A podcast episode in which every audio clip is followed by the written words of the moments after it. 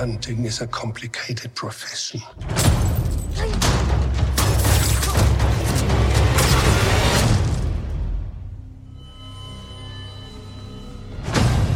Don't you agree?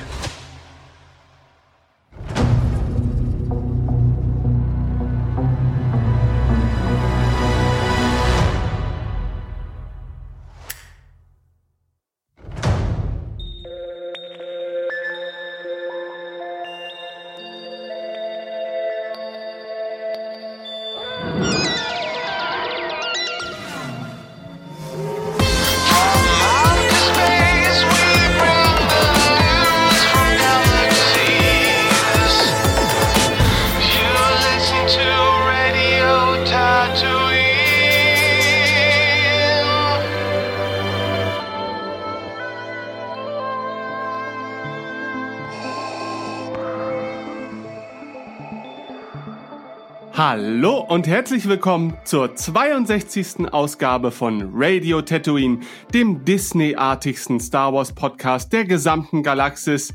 Ich glaube, diese Allegorie hatten wir schon mal, denn ich bin Balu Benjamin und an meiner Seite begrüße ich Cinderella Christoph. Hallo Christoph. Hallo, ich würde jetzt gerne, sehr gerne irgendwelche Feen-Sounds machen, aber da habe ich leider gerade keine Vorbereitung für gehabt. Also einfach nur Hallo. Deine Stimme ist ein durchgehender Feen-Sound. Aber wir sind nicht allein in diesem Märchenschloss, sondern haben den fantastischen Jago Jörg an unserer Seite oder vielmehr auf unserer Schulter. Hallo Jörg. Ja, hallo. Jago ist doch der Papagei von Aladdin, oder? Ich habe keine Ahnung, aber dann müsste okay, ich eher. Ich musste irgendeinen Disney-Namen mit J finden und das war gar nicht so einfach, wie ich es mir erhofft habe. Jafar, oder? Jafar wäre einfacher. Oh ja, stimmt. aber Jörg schreibt man Jafar auch mit J oder ist das so mit D, SCH in Deutschland? Oder mit Y, egal. Ja, weiß man alles nicht, meine Güte. Ja, ich freue mich. Papagei und Prinzessin. Gebt so. mir Namen, Tiernamen, was ihr wollt. Alles ist gut. Ich freue mich. Ja. Ja, nach langer Zeit sind wir endlich mal wieder in dieser Runde zusammengekommen, um über etwas Star Wars zu sprechen, denn da ist ja in den vergangenen Tagen einiges passiert. Derzeit läuft sie noch, die D23 Expo in Anaheim. Nämlich vom, ich glaube, 23. bis zum 25. bin ich da richtig informiert, meine lieben Freunde. Oh mein Gott! Es ist das Thema der Woche! Ja, ich sehe es auch. Auf Kurs bleiben, Renegade 3. Kann schon sein, keiner antwortet in einer angemessenen Wobei, Zeitspanne. Ich würde, ich würde diese Frage ergänzen, denn äh, ich meine doch, Christoph, bist du nicht sogar D23 Mitglied oder sowas kann man doch sein, ne? Und erklär mir doch mal, was das überhaupt ist. Ich verstehe das gar nicht. Ja, genau. Fangen ähm, wir doch mal so an. Okay, also nein, ich bin kein D23 Mitglied mehr. Ich war es mal für ein Jahr. Ähm, und das bringt einem eigentlich, wenn man in Deutschland sitzt und nicht regelmäßig bei irgendwelchen Disney-Freizeitparks vorbeikommt, meines Erachtens auch nicht sonderlich viel. Doch, es gibt diese tollen Magazine, die du mir geschenkt hast. Es ist schade, dass du kein Mitglied mehr bist. Oh, ja, genau. Es gibt diese, es gibt wirklich Hochglanzmagazine, äh, die äh, in Sachen Propagandamaterial, die das absolut Beste sind, was man sich für Disney wünschen kann, haben auch teilweise wirklich schöne Hintergrundberichte drin und so. Das ist alles ganz spannend. Und man hat auch irgendwelche digitalen Vorteile, wo man dann irgendwelche Archive bei, bei d23.com reingucken kann. Und so ist alles ganz nett. Aber meines Erachtens ist eigentlich der Hauptvorteil und Sinn dieser Sache, dass man verbilligt in irgendwelche Freizeitparks reinkommt und dass man halt äh, irgendwie eingebunden ist in irgendwelche spontanen und erweiterten äh, Fan-Events. Und da macht Disney ja auch allen möglichen Krempel, wo man dann halt irgendwie in Los Angeles oder San Francisco oder sonst wo halt mal irgendwelche Darsteller zusammenholt oder irgendwie einen, einen Brunch oder sowas macht mit sowas was ja auch ganz hübsch ist, aber wenn man in Deutschland hm. sitzt, äh, bringt einem das jetzt nicht ganz so viel, würde ich sagen. Ja, verstehe. Also ich kann es jetzt nicht wirklich empfehlen. Darf ich fragen, was das kostet, diese Mitgliedschaft? Äh, ich hatte das, glaube ich, 2015, weil das damals irgendwie um TFA-News ging, wenn ich mich nicht völlig täusche, und ich habe keine Ahnung. Ah, okay. Aber ich meine, es war teuer. Okay. Also ich meine, es war überteuert für das, was man quasi äh, aus Deutschland dafür kriegt. So, aber diese ähm, Messe-Convention, die da aktuell läuft, die kann man auch nur besuchen, wenn man Mitglied ist, oder? Ich muss jetzt raten, ich muss jetzt wirklich teilweise raten. Ich meine, nein, ich glaube, du kriegst, kannst, kannst auch so, so. rein, aber das ist so ein bisschen so wie bei Disneyland. Du kriegst quasi verbilligte Tarife. Ah, okay, okay. Ja. Gut, nachdem wir diese organisatorischen Fragen zur D23 nicht abschließend klären konnten, also ich kann äh, euch noch den Preis nennen. Also für eine Goldmitgliedschaft im Jahr zahlst du 100 Euro. Äh, ah. Dollar, Verzeihung. Ja. Naja, Aber das ist ja vielleicht für Leute, die, die dort sesshaft sind und, und sehr tief in der Materie drinstecken, vielleicht gar nicht mal so absurd überteuert. Nee, absolut. Ja. Für die passt ja. es gut. Gut. Ähm, auf der D23 hat sich einiges ereignet. Manche würden sagen, es gab zwei große News. Manche würden sogar behaupten, es gäbe drei große News, vielleicht auch vier oder fünf oder sechs.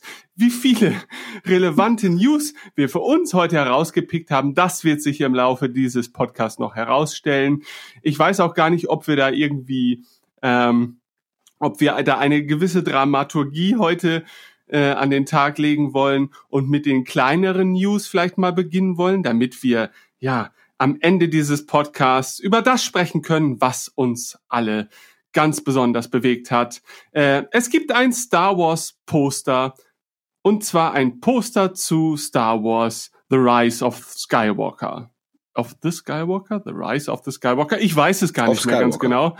Ah, okay, gut weil ich mich in den vergangenen Monaten gar nicht mehr so aktiv mit Star Wars beschäftigt habe. So erging es auch Christoph, wie ich weiß. Aber Jörg, wie sah es denn bei dir in den letzten Monaten in puncto Star Wars aus? Erzähl doch mal. Naja, allgemein bezüglich Star Wars ähm, würde ich sagen, dass ich da eigentlich, ich habe ja eigentlich ein kontinuierlich Positives zu Star Wars und die Leute, die diesen Podcast verfolgen, wissen, wo es punktuell dann mal anders aussieht.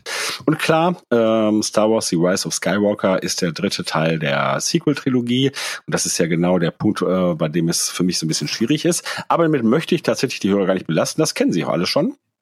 Ähm, es war ja so, wir hatten ja einen Podcast gemacht, als wir den Teaser-Trailer zu dem Film gesehen haben und der hat uns ja zumindestens Elemente präsentiert, die uns durchaus positiv äh, ansprachen, mich auf jeden Fall. Was nicht bedeutet, dass ich jetzt bezüglich dieses Filmes große Hoffnungen habe, was meine persönliche Wahrnehmung angeht. Ne, es geht hier gar nicht, dass ich hier jemand gerade überzeugen will. Ähm, aber ähm, wie gesagt, er hatte mir ja Hoffnung gemacht, dass ich in diesem Film vielleicht Elemente präsentiert bekomme, die mir gefallen. Und das ist etwas, was ich ja dann auch schon schätzen kann.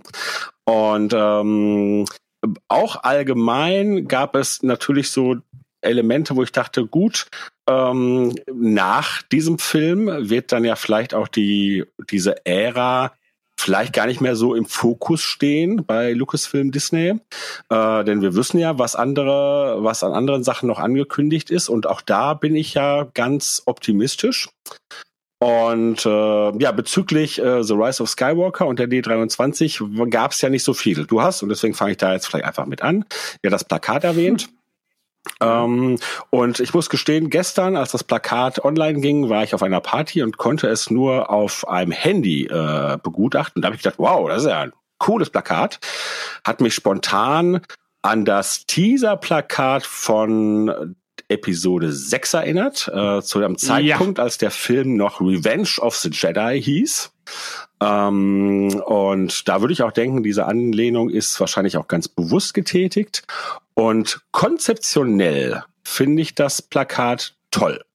Als ich es dann äh, zu Hause auf dem Rechner und auf dem großen Bildschirm sah, war ich so ein bisschen ernüchtert. Immer noch, also nicht wegen des Konzeptes, weil wie gesagt, ne, äh, das motivisch finde ich es großartig, aber die Umsetzung ist dann doch eher ja, so ein bisschen billig, dass man sich halt denkt, äh, das könnte auch, ähm, weiß ich nicht, äh, ein schönes Cover für eine Taschenbuchausgabe sein, äh, als Plakat. Ähm, ja, hätte ich mir dann doch eine wertigere Umsetzung gewünscht, insbesondere halt ähm, der doch, es soll ja wahrscheinlich Imperator Palpatine sein, ähm, wirkt doch eher wie so eine Computerfigur oder wie eine doch halt sehr günstig, keine Ahnung, fotogeshoppte Visage. Keine Ahnung. Also insofern so ein bisschen hin und her gerissen, prinzipiell vom Motiv total angesprochen, aber äh, ne, so dieses Gefühl, ach Mensch, ne, ey, Star Wars ist so ein Prestigeobjekt, Star Wars ist sowas Tolles.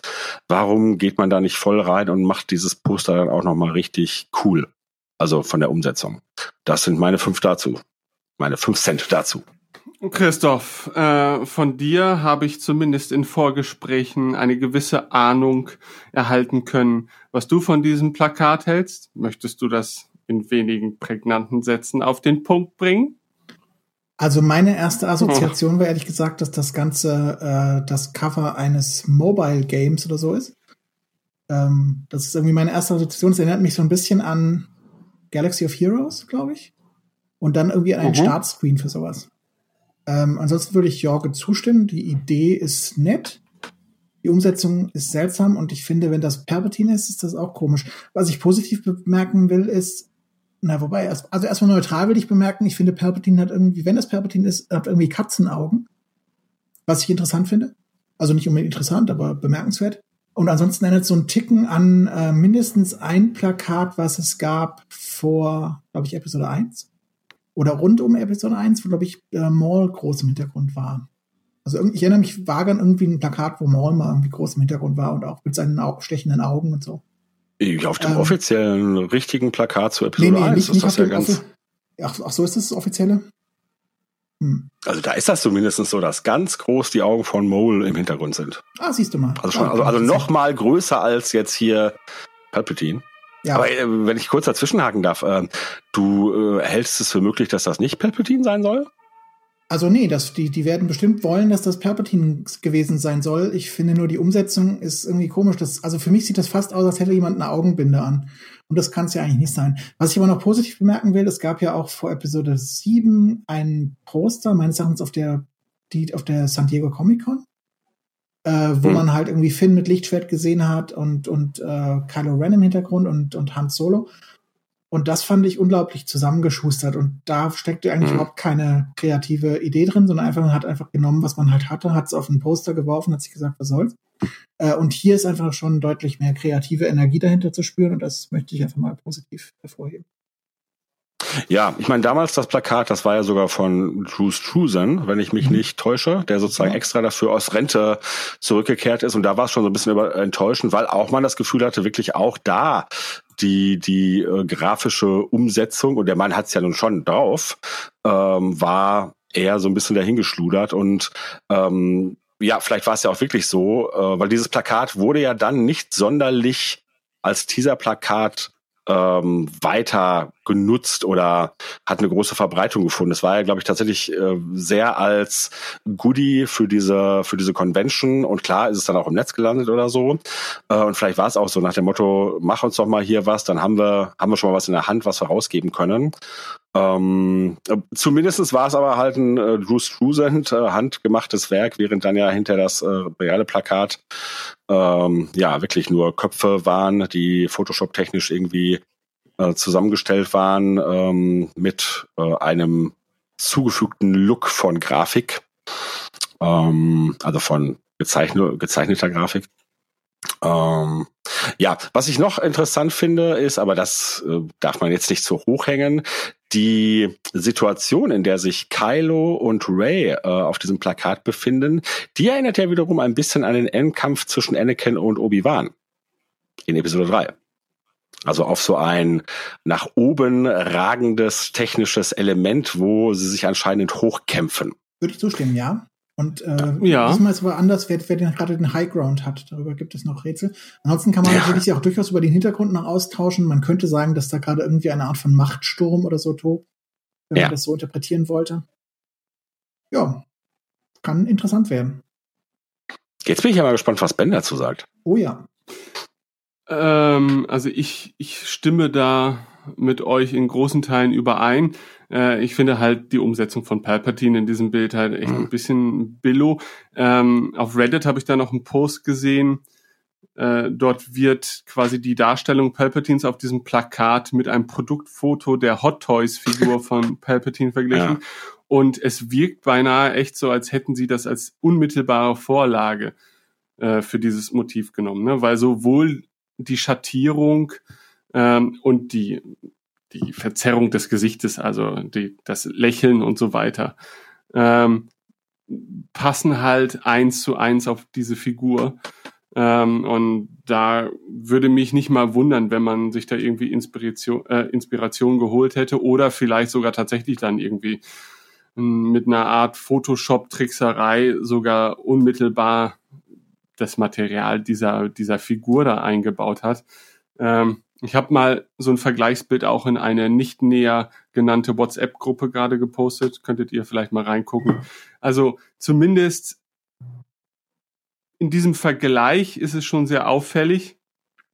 Äh, und von daher kann ich zumindest verstehen, ähm, dass der Grundgedanke dahinter schon okay ist und dass man eigentlich dann vielleicht auch nicht sagen kann, es, es, es sieht äh, Palpatine ein bisschen fremd oder unähnlich, denn das tut's glaube ich nicht. Äh, nur ich glaube, die Art und Weise, wie es da composited wird, ja, legt zu viel Wert, keine Ahnung, auf, auf die Schatten unter den Augenhöhlen und, und, und, und das wirkt dann alles ein bisschen sehr augenbindemäßig, so wie Christoph ja schon sagte. Ja. Ähm, der Rest des Motivs, finde ich, geht, geht in Ordnung. Ich kann mir auch vorstellen, dass es sich dabei um eine Art Machtgewitter handelt. Äh, ob das jetzt durch die beiden Kämpfenden verursacht wurde oder ob Palpatine selber da vielleicht auch seine Finger im Spiel hat. Wobei das ja nicht erklären würde, warum da jetzt rote und, und bläuliche Blitze entstehen. Also ich kann mir schon vorstellen, dass das äh, durch die beiden Kampfteilnehmer verursacht wurde. Ähm, ansonsten habe ich auch das Gefühl, dass äh, zumindest die Aufregung um dieses Teaser-Poster auch nur von relativ kurzer Dauer sein dürfte. Denn spätestens, wenn dann mal wieder neueres äh, PR-Material nachgeliefert wird, ist das dann auch wieder egal. Ähm, mir ist auch die Ähnlichkeit zu dem Teaser-Plakat zu Episode 6 aufgefallen. Äh, allein die, diese doch recht ja, plakativen Farben, die dort äh, eingesetzt werden. Hm, dieser malerische Stil ist auch relativ ähnlich. Ähm, aber von daher ja, also man könnte was Besseres machen, aber wir haben auch schon andere nicht so geile Teaser-Poster gesehen. Von daher bin ich mal gespannt auf das finale Poster. Hab aber auch jetzt nicht unbedingt so die größten Hoffnungen darauf. Also ich kann mir vorstellen, dass das wieder so eine typische Collage wird, die einfach all das ja. in sich bergen muss. Äh, und naja, ich glaube, da ist man dann vielleicht, was seine Kreativität angeht, auch relativ äh, in engen Grenzen gefangen. Ja. Aber nun denn. Mal gucken. Um das nochmal ganz ja. kurz zu, ergänzen, also die Ähnlichkeit zum Episode 6 Poster bezog ich vor allem halt wirklich auf die Motivik und die Komposition. Ne? Also bei dem hatten wir halt auch, ähm, äh, in dem Fall war es ja der Kampf zwischen Vader und Luke sozusagen kleiner im Vordergrund, also in dem Fall war es sogar noch kleiner und dann halt Vader groß im Hintergrund. Ähm, und nochmal zu diesem äh, Poster, also The Rise of Skywalker äh, und Palpatine. Was mir so auffällt, ist, dass Palpatine, also ich finde seine obere Hälfte passt nicht so ganz zur unteren Hälfte. Also wenn man sich mal den Spaß macht und sozusagen ähm, die Hand vors Plakat hält, so dass man nur die Augen sieht, also den oberen Teil, dann hat das, dann wirkt das wie eine sehr fiese, finstere Figur. Und wenn man es umgekehrt macht und die Augen zuhält und nur die Nase und den Mund betrachtet, dann könnte man denken, das ist Gandalf, der lächelt. Ne? Also es ist nicht so dieses, ja, tatsächlich. Es ist nicht so dieses diabolische Lächeln, das wir von Palpatine kennen. Ähm, und mich würde noch interessieren, Christoph, du hast gesagt Katzenaugen. Was meinst du denn damit? Na, ich finde, er hat so ein bisschen die Augen eines Löwen oder die Augen ja einer einer Wildkatze. Also ich finde, diese haben immer so äh, halt diese eher äh, bräunlichen, orangefarbenen Augen mit diesem äh, wunderschönen Augapfel dazwischen. Also für mich ist das ziemlich katzenartig. Ja. Okay. Vielleicht bin ich auch nach wie vor vom Cats-Trailer völlig traumatisiert. Das mag ich, kann ich nicht ausschließen. Was ja, ich noch okay. anmerken will, kann, wenn ich das kurz darf. Also eine ja, Variante ist natürlich, dass er tatsächlich im Jenseits sich gebessert hat. In Robot Chicken waren ja da durchaus äh, Dinge drin, wo man sagen kann, vielleicht hat er ja das gemacht und sich quasi von der dunklen Seite befreit und jetzt ist er gut drauf. Und er kommt dann zurück und sagt, Kylo, das ist alles nicht so gut auf der dunklen Seite. Und er sagt dann, das ist der so, große ist das Twist. ja klar. Nee, das ist so. Und ansonsten finde ich es noch ganz interessant da kann man jetzt über ähm, vermutlich vielfach äh, diskutieren, wenn man das will, dass es Kylos rote Blitze sind, wenn das Kylos Blitze sind, die quasi Palpatine so etwas verunstalten, während Rays Blitze ihn nicht verunstalten so sehr. Naja, einfach weil Kylo halt weiter oben ist, kann man jetzt sagen, okay. Ähm, aber vielleicht ist das ja die Destruktivität noch der dunklen Seite für sich selber und das kann man dann bestimmt wieder für den Film auswerten, wenn man das möchte. Hm. Hm. Ansonsten finde ich, im Hintergrund sieht es ein bisschen aus, als würde was explodieren und zwar irgendwie so ein bisschen das Gefüge von Raum und Zeit oder was auch immer. Oder es ist einfach so eine von den alten äh, Bomben, die, die äh, Django dabei hatte.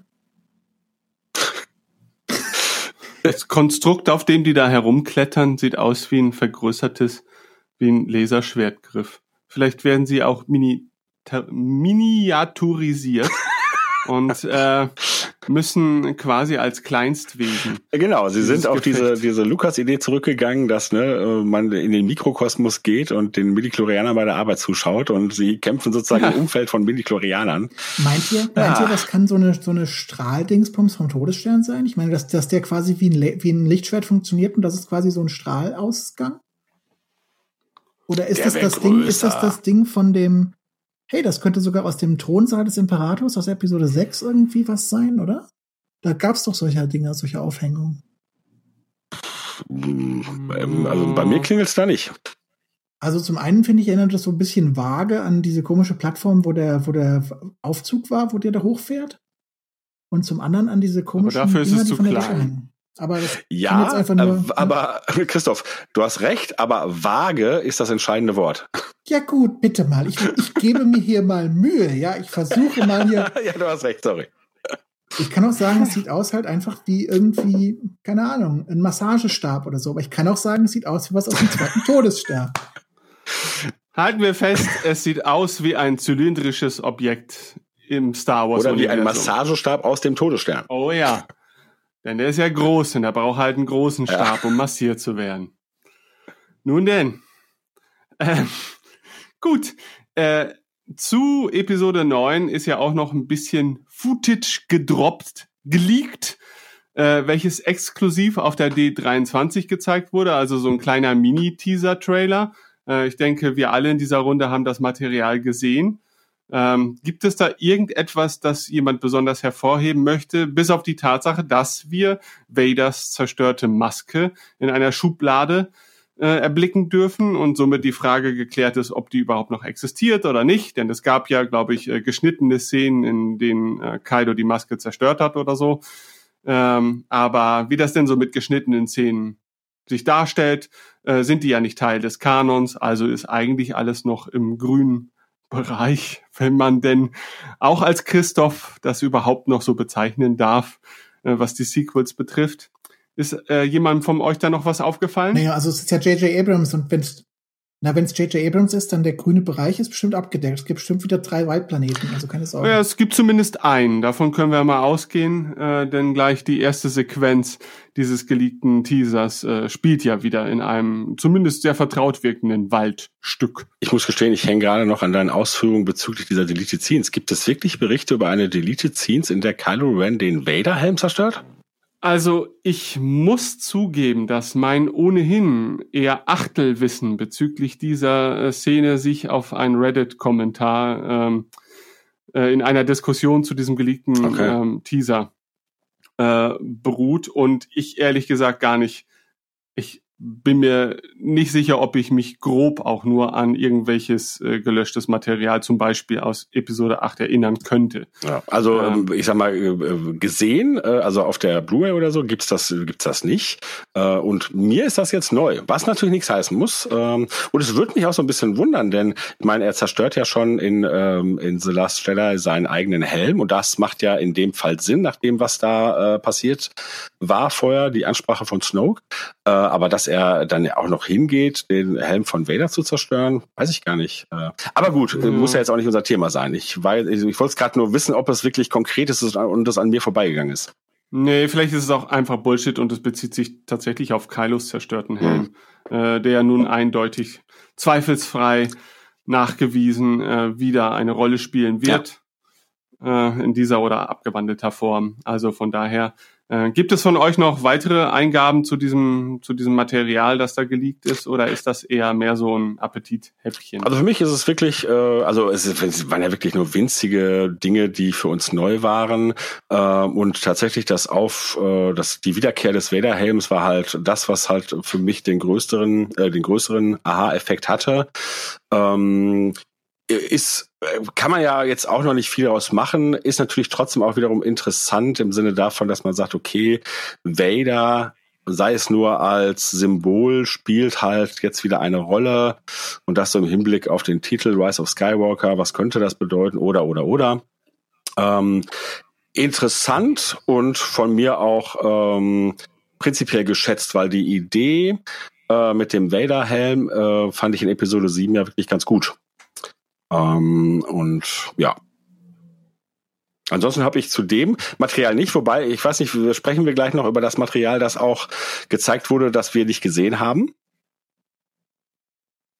Also ich habe äh. ja zum Beispiel die Geschichte nicht mit der dunklen Ray. Und die äh, wüsste ich nicht, dass man die tatsächlich schon irgendwo sehen konnte. Ja, erzähl doch mal, worum handelt es sich denn dabei?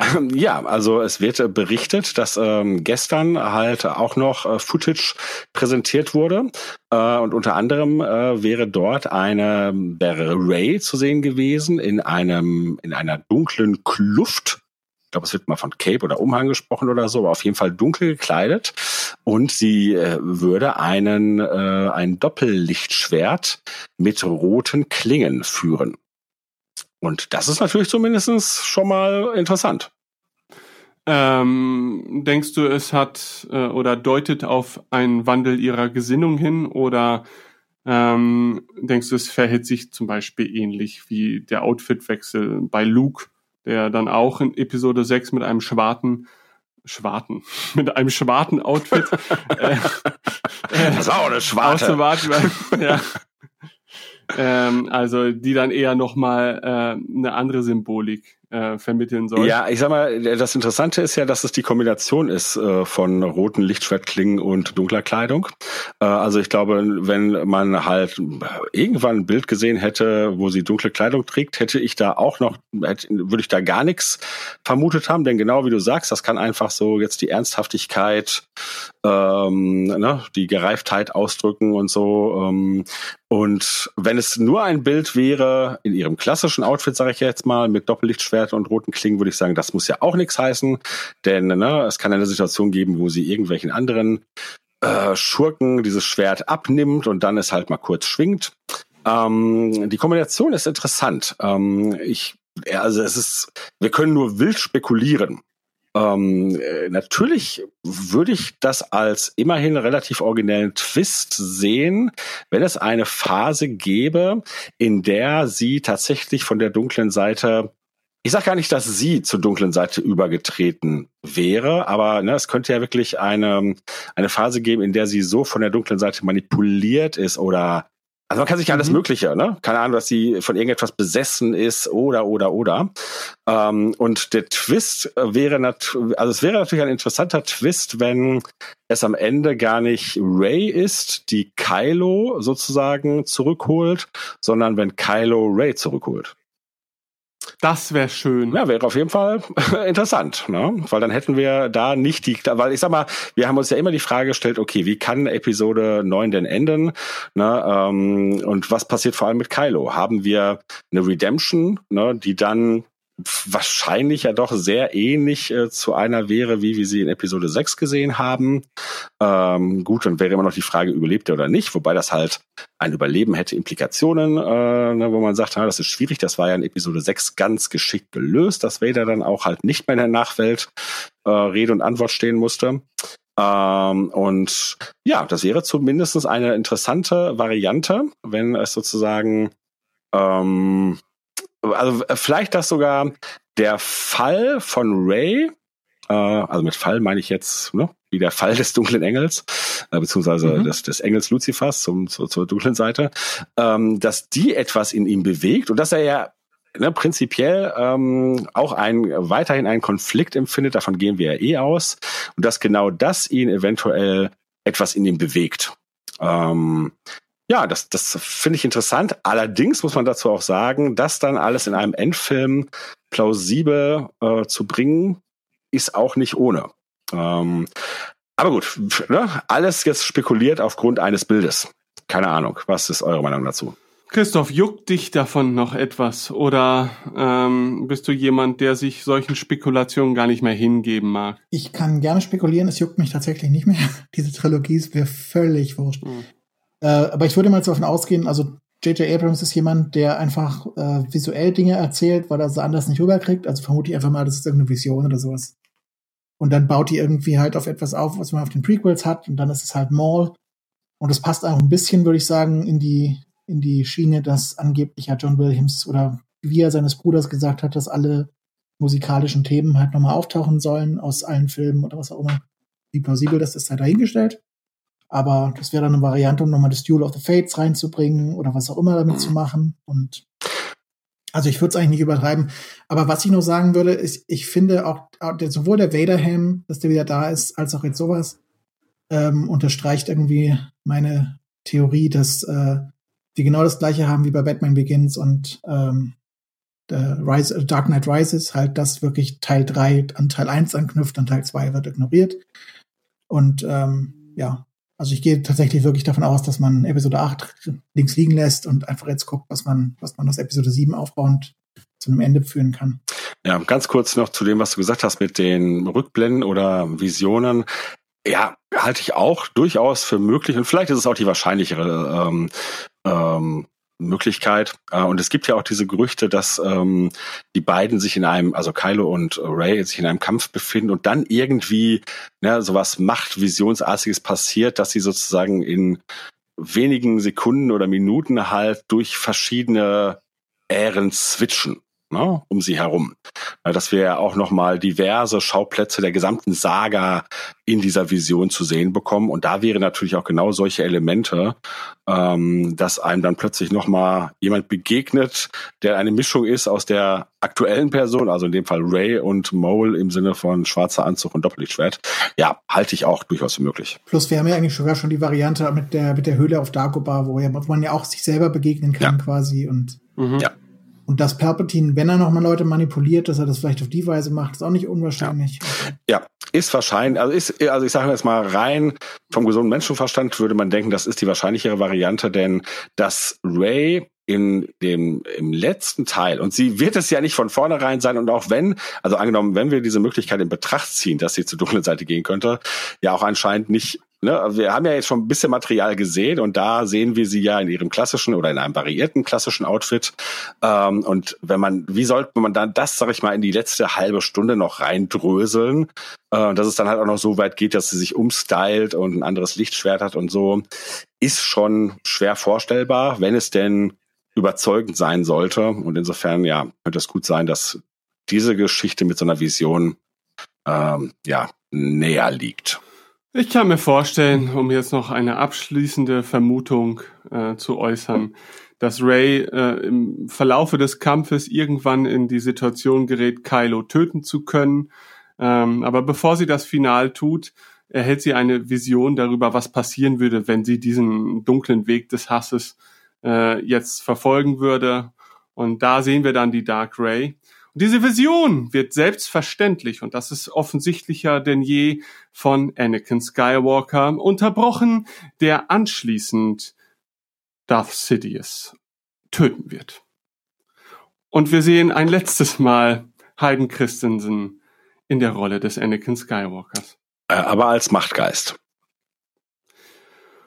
Ja, meinetwegen auch das. Ja, ich meine, es ist ja so, ja nein, die, Frage wäre ja, was wäre die Alternative? Ne? Ähm, und ich meine, zumindestens in Episode 8 haben wir ja einen Yoda gesehen, der auch halt ne, physischer agieren kann, als wir das vorher ähm, kannten. Insofern wäre das ja vorstellbar, dass wir dann den Tod von Palpatine sehen und einen Anakin-Machtgeist, der Palpatine wirkt. Und Yoda kommt auch noch dazu, der ihm mit seinem Stock so lange auf den Kopf haut, bis er ohnmächtig wird.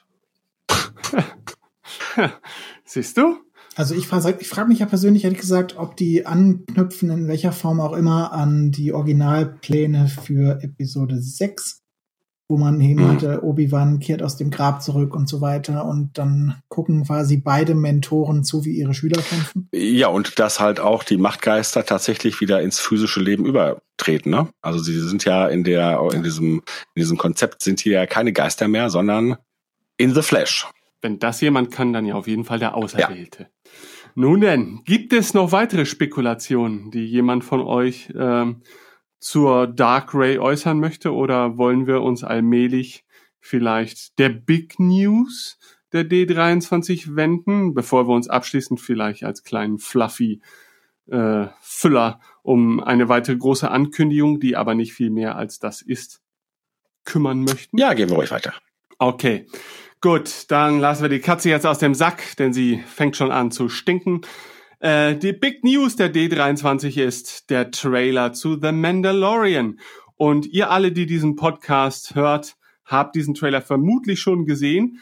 Und äh, Nun denn, was gibt es dazu zu sagen? Und ich möchte doch erstmal Christophs Eindrücke zu dem Trailer hören, denn er ist ja nun auch jemand, der als Fan durch sehr schwierige Zeiten gehen musste und äh, für den so etwas wie The Mandalorian vielleicht natürlich ein Funken Hoffnung am Horizont des Star Wars Fandoms darstellen dürfte.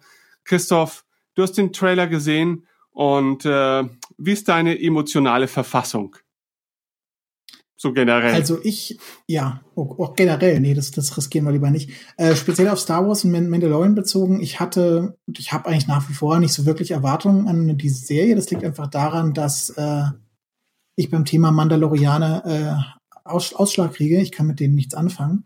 Aber ich finde, der Trailer macht große Lust auf die Serie, beziehungsweise auf dieses Universum, was uns in der Serie gezeigt wird. Und das liegt nicht zuletzt daran, dass dieser Trailer für mich äh, im besten Sinne äh, Erinnerungen weckt an, an den Rogue One Trailer, beziehungsweise auch generell an die Bildsprache von Rogue One, an die Weltenausgestaltung von Rogue One. Äh, das gefällt mir sehr gut. Äh, ich finde, es gibt in diesem Trailer diverse Shots, die einfach auch emotional mich ansprechen, weil sie auf Dinge zurückgreifen, die ich ziemlich cool finde generell und die ich auch in, in Bezug auf Star Wars immer wieder cool fand. Ähm, und ich gehe jetzt mal nicht nach wie vor nicht mit großen Erwartungen an die Serie ran, aber ich denke, dass also ich denke, sie wird in Sachen Worldbuilding und in Sachen äh, ja Präsentation einer neuen Ära und interessanter Entwicklung und so wird sie definitiv sehenswert sein und darauf freue ich mich einfach. Ich glaube, äh, um jetzt mal vorzugreifen, das allgemeine gültige Urteil über diesen Trailer ist, dass er optisch definitiv zu überzeugen weiß. Und ich glaube, die Ähnlichkeit zu Rogue One kommt ja nicht von, äh, von, von irgendwoher, sondern ist wahrscheinlich dadurch bedingt, dass Greg Fraser und Barry Edwin, oder ich weiß nicht, wie man seinen Nachnamen ausspricht, äh, als Cinematografen auch für The Mandalorian zum Tragen kommen. Und das sind eben die beiden, die auch maßgeblich für den Look von Rogue One verantwortlich waren. Äh, von daher stimmt mich das da schon mal sehr positiv. Sind wir uns denn überhaupt hundertprozentig sicher, dass es sich beim Mandalorian um einen echten Mandalorianer handelt oder einfach nur um den Rufnamen dieses Kopfgeldjägers, weil er halt eben eine entsprechende Rüstung trägt. Das wäre ja auch noch eine Möglichkeit. Ja, das ist ein spannender Punkt, den ich mir jetzt auch insbesondere nach dem, also ich hatte mich im Vorfeld war es halt so, dass ich da sehr gespannt war, aber ich habe mich noch nicht so viel mit den Möglichkeiten gedanklich beschäftigt. Das ändert sich jetzt so ein bisschen und ähm, jetzt wird ja in dem Trailer ganz deutlich, ich meine, wir wussten es vorher, aber es wird ja nochmal deutlich, er ist ein Kopfgeldjäger. Na, es wird der Beruf des Kopfgeld Kopfgeldjägers thematisiert. Und da müssen wir erstmal äh, sagen, Moment mal, ähm, die Mandalorianer an sich waren ja jetzt nicht unbedingt alle Kopfgeldjäger. Das ist jetzt nichts etwas, was für diese Bevölkerungsgruppe typisch ist. Und wir kennen dann zwei Kopfgeldjäger, die so aussehen, nämlich Django und Boba Fett, die wiederum aber gar keine Mandalorianer sind, sondern nur deren Rüstung tragen. Und jetzt sehen wir da wieder einen Kopfgeldjäger, zumindest in einer mandalorianischen Rüstung. Und dieses, auch da gab es ja ein, ein Plakat, ein Teaser-Plakat dazu, der uns ja den Eindruck vermittelt, er läuft da gerade auf Tatooine rum. Äh, mhm. Und da habe ich mich dann gefragt, gut, ne, all diese Dinge berücksichtigend, hat diese Figur dann doch vielleicht etwas mit Boba Fett zu tun?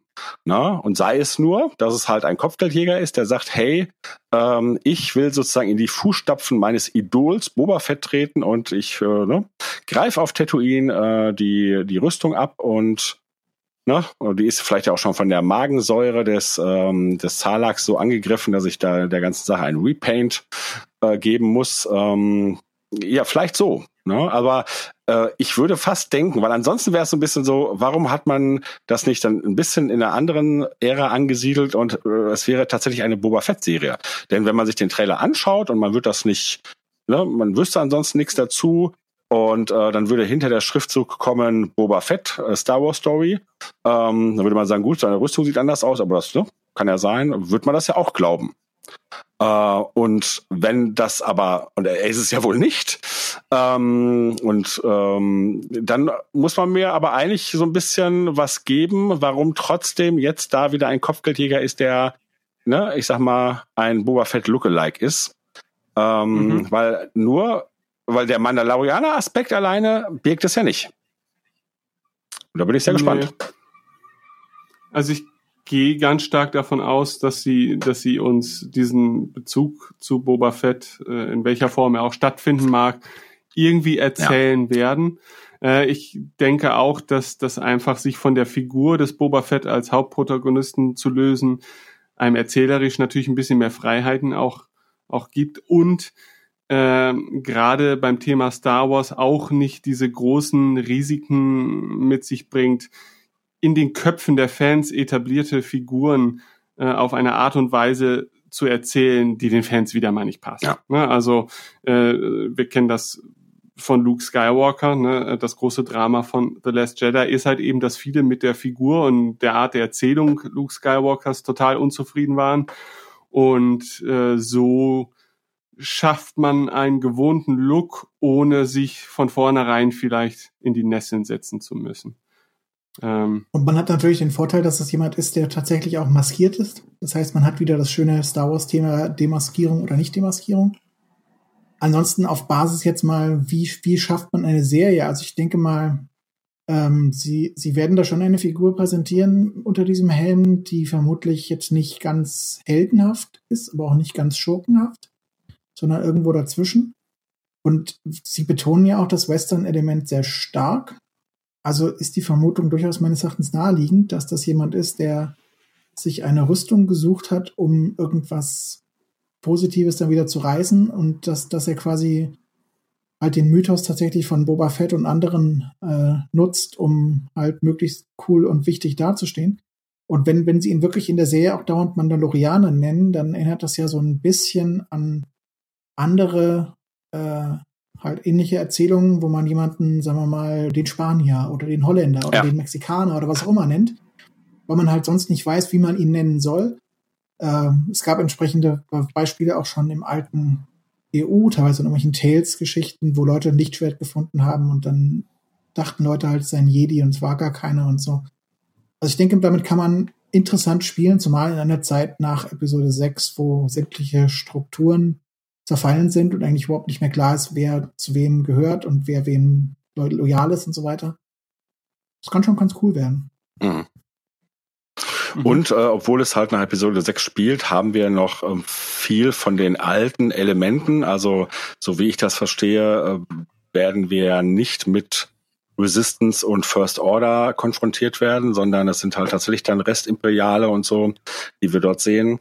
Ähm, ja, sehr interessant.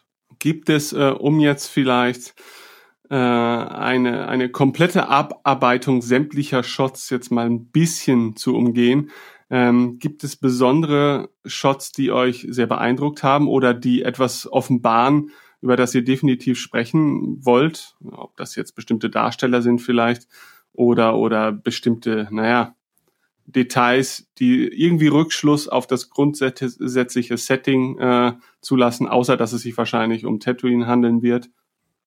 Das weiß ich noch nicht mal. Also der, das, das ähm, Plakat äh, sieht nun extrem nach Tatooine aus. Wir sehen im Trailer definitiv diverse andere Planeten. Und ob alle Szenen, die in diesem Wüs Wüsten, äh, in dieser Wüstenumgebung sind, Tatooine sind, weiß ich auch gar nicht. Ähm, schwer zu sagen. Aber das ja. beantwortet deine Frage nicht. Äh, aber Christoph, sag du doch erstmal. Das ist natürlich eine Variante. Ähm, also äh, Shots, die mich ansprechen oder so weiter und so fort. Also der, der Shot, der mich emotional am meisten anspricht, ehrlich gesagt, das sind zwei Szenen und in beiden Szenen kommen halt Kinder vor. Das eine ist halt die Frau im Wasser mit ihrem, gehen wir von aus, Sohn, ja, oder Tochter, schwer zu sagen. Und das andere ist dann später nochmal ein anderer Shot, wo irgendjemand äh, wieder mal, das ist ein sehr Rogue One ähnlicher Shot, halt für irgendwelchen Schießereien wegläuft mit irgendwelchen Kindern. Mhm. Ähm, Finde ich beides emotional sehr ansprechend im Sinne von, ähm, wir kriegen tatsächlich, also schon, schon allein dieser Trailer verspricht, dass es emotional auch eine, eine, Story wird und nicht einfach nur ein cooler Typ in einer coolen Rüstung läuft cool durch die Gegend und macht coole Dinge. Äh, das finde ich schon mal nett. Ansonsten gibt's drei Shots, die ich, die sagen wir, die, die ich irgendwie ziemlich cool finde. Das eine ist der, der Shot einfach mit der Twi'lek, weil das ist eine Tweedeck. Das ist schön. Und die wird Jorge gleich noch viel weiter eingehen und das ist auch schön. Nein. Das zweite, das zweite ist einfach der Mandalorianer, der offenbar einfach mal durch die Wüste läuft, was ich als Western-Fan einen großartigen Shot finde. Und das dritte ähm, ist dann eigentlich dass die, diese Szene da mit dem, mit dem Tor, wo der einfach durch, an, an diesem Raumhafen ist. Und ich finde, das ist einfach, also das ist einfach eine interessante Gegend. Und das ist halt das, das, das was ich vorhin meinte mit dem Worldbuilding, dass das interessant werden könnte. Das ist einfach jetzt eine, ein Shot, wo ich sagen würde, wenn jetzt der Mandalorianer da vorne nach links geht, dann bin ich trotzdem interessiert, was ist denn da vorne rechts? Und das sind so Szenen, mhm. die mich generell in Star Wars eigentlich immer interessieren und begeistern. Egal, ob das jetzt Theed ist oder ob das jetzt irgendwie auf Tatooine was ist oder ob man in Bespin einfach gerne mal halt nach links gehen würde, wo andere nach rechts gehen. Also so Shots, die einfach nur eine lebendige Welt einem quasi präsentieren, die man gerne mal eintauchen will. Ähm, ja, das sind so die Shots, die es für mich am, äh, interessant verkaufen. Und vielleicht als letzten noch halt diese Dark Trooper, die nochmal ganz interessant sind, weil natürlich Fragen aufwerfen. Ähm, wo, wo kommen die denn plötzlich wieder her und wem gehorchen sie jetzt? Ja, vermutlich gehorchen sie ja Gustavo Fring, äh, denn der ist ja in dem Shot mit den Dark Troopern da irgendwie zu sehen, die ihn da zu umgarnen und nicht ihn äh, umstellen, würde ich jetzt mal vermuten. Es könnte natürlich trotzdem sein, aber aufgrund des Looks seiner Uniform und so weiter hat er so ein bisschen etwas Kommandantenhaftes, äh, kann sich natürlich trotzdem vielleicht um einen lokalen Gangsterboss oder um eine Wirtschaftsgröße handeln, die da vielleicht irgendwie gerade umstellt wird oder so. Ähm, du kannst das sogar ganz eine radikale sehen. Willst du eine radikale Theorie hören? Ja. Die kompletter Schwachsinn ist? Okay. Das ist ein Django-Klon. Das ist einer von den letzten Klonen der Klonarmee und deshalb sieht das so alt aus. Und der hat sich entsprechend auch ein bisschen verändert, aber das ist in Wahrheit noch einer von den Originalklonen. Hm.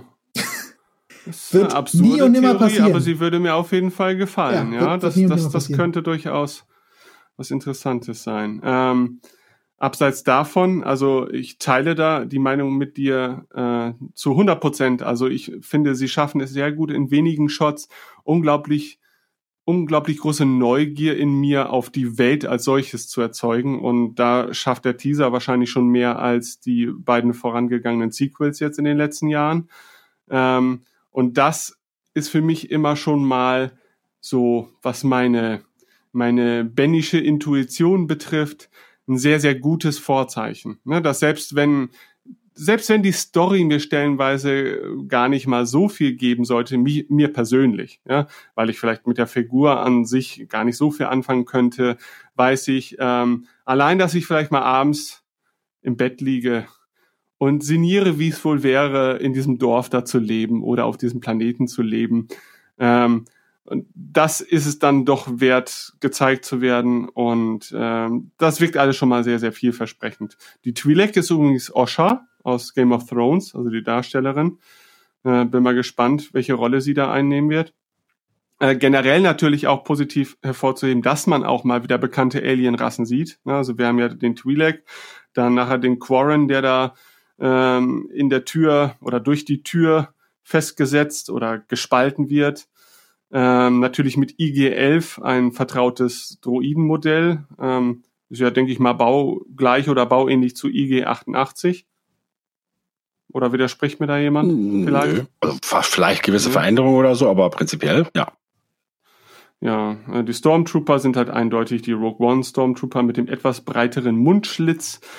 Dann ähm, ja, was an an äh, dem Helm des Mandalorianers noch auffällt, er hat ja nicht diesen typischen, keine Ahnung, die, diese Zielvorrichtung beispielsweise, die die Boba hat, ähm, die fehlt dem Helm äh, und lässt ihn dann insgesamt auch etwas weniger, wie soll ich das sagen, charakteristisch äh, noch wirken, wie ich finde. Ähm, die anderen Rüstungsteile ja, bringen ja so die typischen Abnutzungserscheinungen mit sich, die dem Ganzen dann auch etwas Charakter verleihen. Ähm, ein weiteres sehr großes Detail ist natürlich, dass wir äh, Carbonitblöcke in Aktion sehen, in Reihe und Glied aufgestellt, die dann sich mittlerweile dann wohl als Transportmittel der Wahl für Kopfgeldjäger äh, herausgestellt haben. Da gab es ja die ein oder andere Diskussion drum, ne, ähm, weil man, weil viele die die Serie zeitlich jetzt noch nicht so ganz einordnen konnten, äh, dann davon ausgingen, dass doch sich Carbonit noch gar nicht so etabliert hat. Äh, weil doch äh, Han Solo noch der Testballon ist. Aber wie wir ja mittlerweile wissen, kommt das zeitlich doch schon hin. Äh, und wie das denn bei guten Dingen so ist, manchmal ja, spricht sich das schnell rum. Ne? So, so ein, Moment mal, in SW-Tor, und das spielt tausende Jahre davor, sind immer wieder Kopfgeldjagdwochen. Da kann ich mich, wenn ich auf Kopfgeldjagd gehe, entscheiden, ob ich meine Zielperson töte oder ob ich sie lebendig abliefern will. Und wenn ich sie lebendig abliefere, friere ich sie in Carbonit ein und dieser Carbonitblock schwebt dann hinter mir her zu meinem Raumschiff. Das ist also, naja gut, nicht mehr Kanon, ne? Das ist ein Wissen längst vergangener Kulturen, Genau. das vielleicht in Vergessenheit Aber ich finde ich Genau, ich find die Idee ziemlich cool. Ich meine, äh, Han Solo hing ungefähr ein Jahr lang bei Jabba an der Wand. Und Jabba Mhm. hatte jetzt nun mal Gäste aus der eher nicht so, äh, sagen wir mal, bürgerlichen äh, Schicht. Und dass die, die sich das angeguckt haben und gesagt haben, ha, na, das ist doch mal eine Idee, das mache ich auch so. Das finde ich total plausibel. Und wenn, wenn das nochmal angesprochen würde, dann finde ich das auch nett, aber es muss nicht mal. Ich finde das ziemlich cool. So. Ja. Und ähm, wir haben die Carbonit-Geschichte doch auch tatsächlich äh, jetzt auch bereits im offiziellen Kanon schon eher. Wir haben sie in Clone Wars. Genau. Ja, Ne? Und Stimmt. da wird sie ja massiv eingesetzt. Also, ja, also da. Fragen über Fragen, die da vielleicht nicht abschließend beantwortet werden können. Ja, ich weiß nicht. Also generell äh, nach wie vor stimmt mich dieser Teaser sehr optimistisch und ich bin doch sehr gespannt auf das, was da kommen mag. Ne? Also während ich tendenziell eher vorher mich für die Cassian Endor Serie begeistern konnte, allein auf der zugrunde liegenden Thematik, äh, bin ich doch jetzt ebenfalls mindestens genauso heiß auf The Mandalorian. Ähm, aber inhaltlich macht der Teaser vieles richtig, weil er einfach so gut wie gar nichts verrät äh, und halt eben doch nur so sehr, sehr visuell halt eben zumindest schon mal grundsätzliche Eindrücke vermittelt. Ähm, auf die Story, finde ich, kann man jetzt noch nicht so wirklich viele Rückschlüsse ziehen. Also man könnte natürlich jetzt später mal im Rückblick vermutlich in so mancher Szene irgendwelche Hinweise auf irgendwelche inhaltlichen Dinge schließen, aber äh, gibt es da irgendetwas, das in euch Fragen aufwirft oder vielleicht sogar welche beantwortet hat? Christoph schweigt. Ich kann auch nur sagen, eigentlich nein. Also beziehungsweise die einzige Frage, die hatte ich, äh, so bin ich eingestiegen. Insofern, nee. Ähm, ich hatte mich jetzt nicht allgemein jetzt ja zum Trailer geäußert, aber es ist auch nicht schlimm, denn äh, alles, was ich hätte sagen wollen, habt ihr auch drin gehabt. Ne, Stichwort äh, Worldbuilding, das Neugierde macht, äh, äh, auch wieder mal ein paar bekannte Alien-Species und so. Und da kann ich jetzt nur noch ergänzen, ähm, dass, also ich hatte ja eh ein gutes Gefühl bei den Showrunnern, also sprich John Favreau und äh, natürlich insbesondere auch Dave Filoni, dass ich das, äh, die mir wirklich das Gefühl gegeben haben, da sitzen die richtigen Leute an so einem Projekt, die Star Wars verstehen und die auch wirklich, insbesondere ja bei Fioni, wirklich die Gesamtheit dessen kennen, schätzen und als wichtig empfinden, was Star Wars bisher auf die aufs Tableau gebracht hat. Und wie gesagt, da sehen wir dann in diesen Elementen, die da wiederkommen, die ihr genannt habt. Und äh, ergänzend kann ich noch sagen, wir sehen da ja diese sehr lustigen Reittiere. Und die haben wir zum ersten Mal gesehen in dem zweiten Evox-Film mit dem Titel Kampf um Endor. Also auch das ist wieder äh, hineingenommen worden. Aha. Ja. Da muss ich jetzt noch mal hier genau gucken. Unglaublich. Also ich finde von, von der Story her, was, was ich ja interessantesten finde, wenn ich das noch kurz sagen darf, ich wollte jetzt nur den Vorlass, Vorzug lassen, äh, Jorge. Was, was sagen kann ich dazu auch noch? Also möchte ich vielmehr. Ähm, was ich interessant finde, ist, dass dieser Mandalorianer ja offenbar auf Sturmtruppen anlegt, unter anderem. Das heißt, wenn er für das Restimperium irgendwie arbeitet, dann wohl nicht exklusiv oder ist es so ein klassischer Deal wie ähm, Lando mit Vader hatte, wo man sich nicht über den Weg traut und deshalb mal besser aufeinander anlegt. Das zweite, was ich interessant finde, ist die Szene mit dem ähm, AT-ST-Kampfläufer-Ding, was da irgendwie zusammengebaut wurde. Mhm. Einfach weil wir offenbar sehen, wie dieses Ding eine Art von Barrikade durchbricht und eine Art von Angriff auf irgendetwas, ähm, also wir sehen halt den Angriff auf irgendetwas. Und das finde ich einfach nur deshalb interessant, weil ja zusammen mit diesem Trailer gab es ja auch eine kurze Beschreibung der, der Situation in der Galaxis von John Favreau, glaube ich, wo er meinte, dass es halt eine Zeit sei, wo es keine zentrale Regierung mehr in der Galaxis gibt und wo entsprechend analog zu äh, Samurai-Filmen oder Western äh, Revolverhelden die Galaxis unsicher machen und äh, Einzelne versuchen halt irgendwelche sicheren Gebiete für äh, ja ihre ihre jeweilige Community gewissermaßen zu finden. Ähm, Und entweder ist das eine dieser sicheren, dieser sicheren Orte, die wir da sehen, die gerade überrannt wird, oder es ist der Versuch, sich einen sicheren Ort zu sichern, oder wir sehen da irgendwas im Zusammenhang mit irgendwelchen Plündererbanden oder was, die sich zusammengeschlossen haben oder wie auch immer. Also ich finde in der Hinsicht ist es einfach interessant, dass es eben nicht nur ein Typ ist, der in welchem Zusammenhang auch immer, so ähnlich wie, sagen wir mal, in The Clone Wars Boba Fett mit Aura Singh oder so, sondern also nicht eine Gruppe hat und dann irgendwelche Kopfgeldjagden macht, sondern offenbar geht es ja dann auch tatsächlich darum, wie organisiert sich eine Galaxis, nachdem ein Imperium gefallen ist, ohne dass es eine wirklich plausible, starke Nachfolge dafür gibt. Ja. Ähm, und das ist, ja. das macht einfach Lust auf, auf, ja, es weckt einfach viele Fragen. Und ich bin gespannt, was die Antworten sein werden. Eine kleine Anmerkung noch zu den Reittieren. Sind das nicht einfach klassisch Dubek? Nein, oder? das sind Blurks. B-L-R-U-G. Ne, die, die, die Taurücken haben so kleine Äuglein und die sind ja äh, ziemlich groß und äh, gehen auch, ähm, also die sind länglicher. Vor allem die Taurücken haben ja vier Beine, auf denen sie laufen und die haben eigentlich oh, nur ja. zwei. Genau. Ja, stimmt. Ja, gut. Aus, aus der Perspektive in dem Screenshot war jetzt nicht eindeutig, ob es jetzt vier stämmige Beine sind oder nur zwei. Aber du hast recht. Es scheint sich um Blurks zu handeln. Aber Blurks sind ja, ich würde jetzt mal sagen, so rein optisch Taurücken jetzt gar nicht so unähnlich, oder? Äh, ja, ne, äh, aber wie gesagt, ne, äh, ne zwei, ja, aber du hast zwei recht, ja, ja. ich finde also. find schon ähm, signifikant äh, anders. Wir haben die wirklich ja. in, in The Clone Wars gesehen, lese ich hier gerade nach. Hatte ich völlig Ach so. Die Blöcks? Hatte ich vergessen. Äh, ja, stimmt. Aber dann wäre wär das quasi Ryloth und dann zusammen mit irgendwelchen Twi'leks könnte man jetzt auf Ideen kommen, wenn man das wollte. Die dürften nicht sonderlich weit führen, aber. Ja, aber die, die, diese, diese ja. Reittiere können ja tatsächlich äh, auf verschiedenen Planeten eingesetzt werden. Also das muss jetzt nicht. Äh, Wäre natürlich spannend, mal ein echtes Ryloth zu Aber stimmt, äh, ja.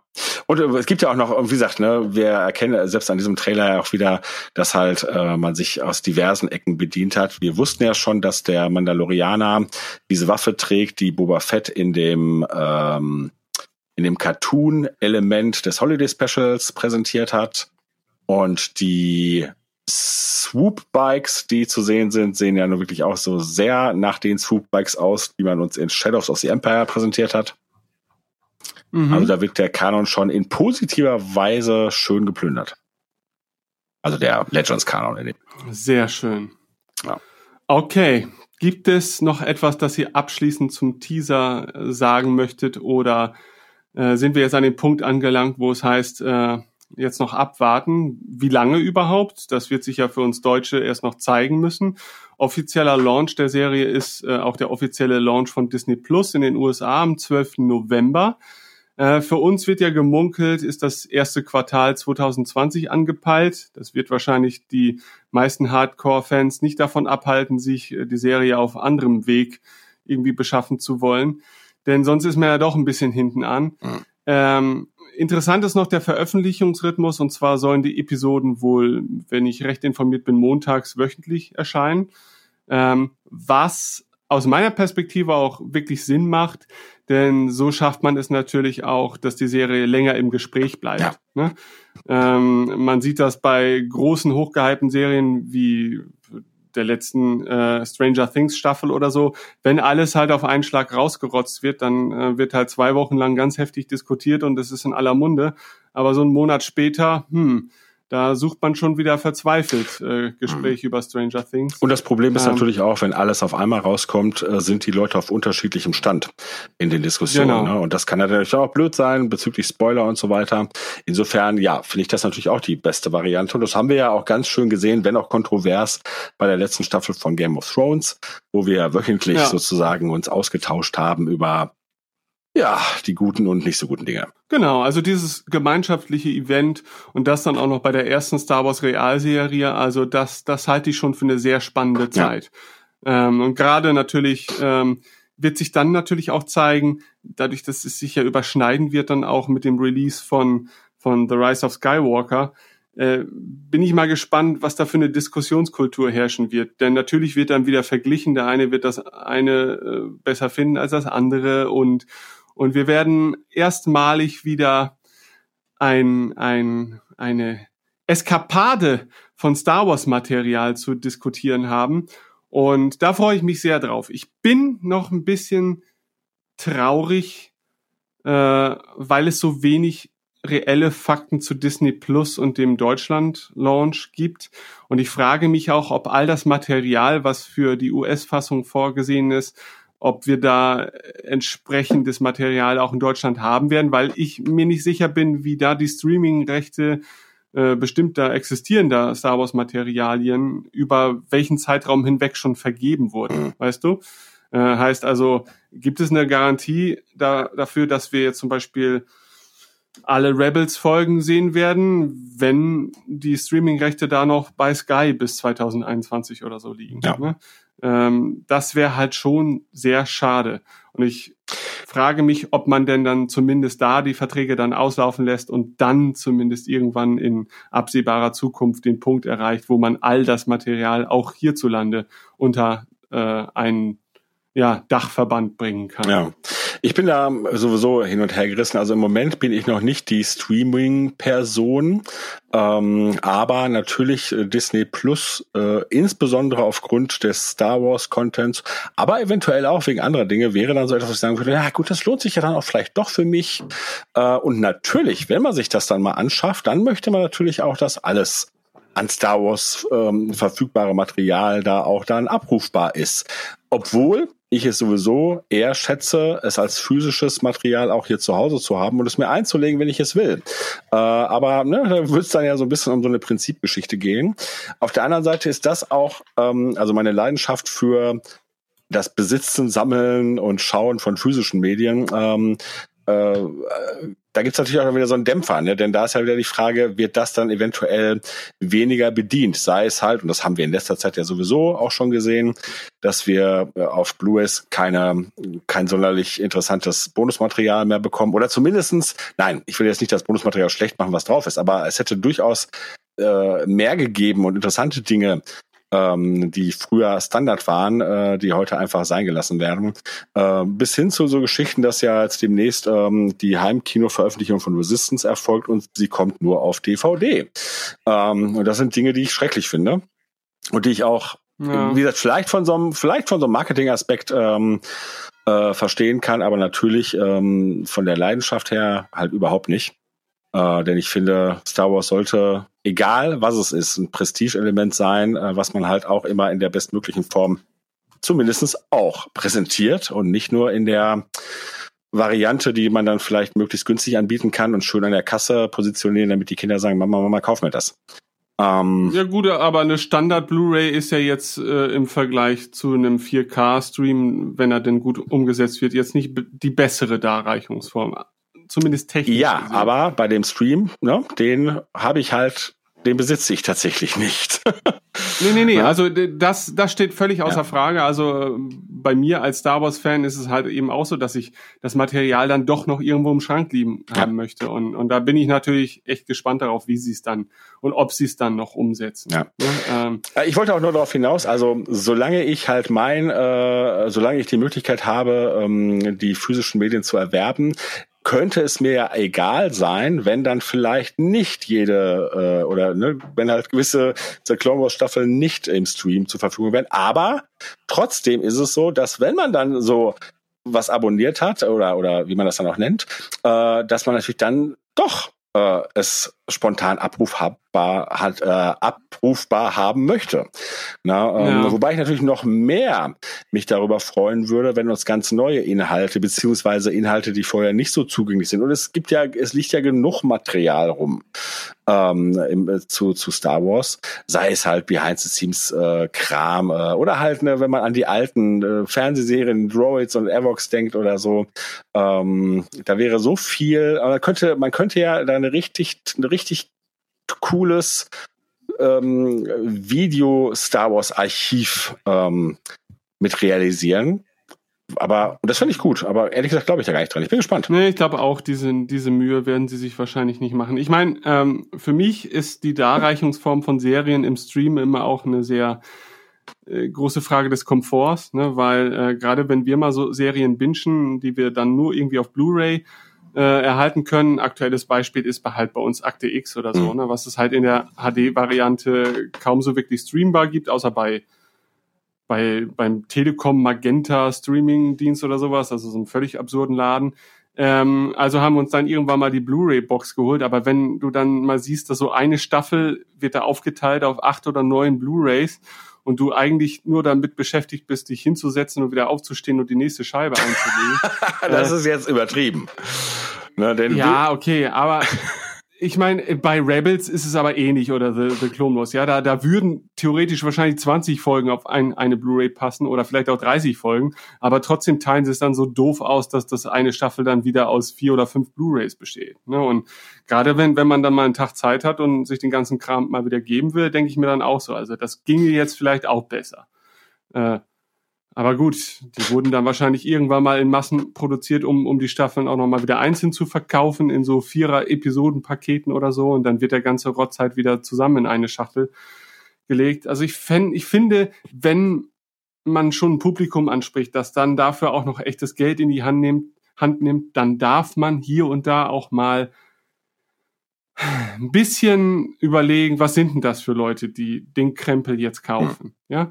Sind das die Leute, denen das alles scheißegal ist, oder sind das halt echt Leute, die sich sogar darüber freuen würden, wenn man ihnen auch, was den Konsum betrifft, ein bisschen entgegenkommt? Und wie du sagst, dann habt ihr da Platz, dann haut doch einfach jedes Bonusmaterial noch drauf, das ihr irgendwo finden könnt, ja.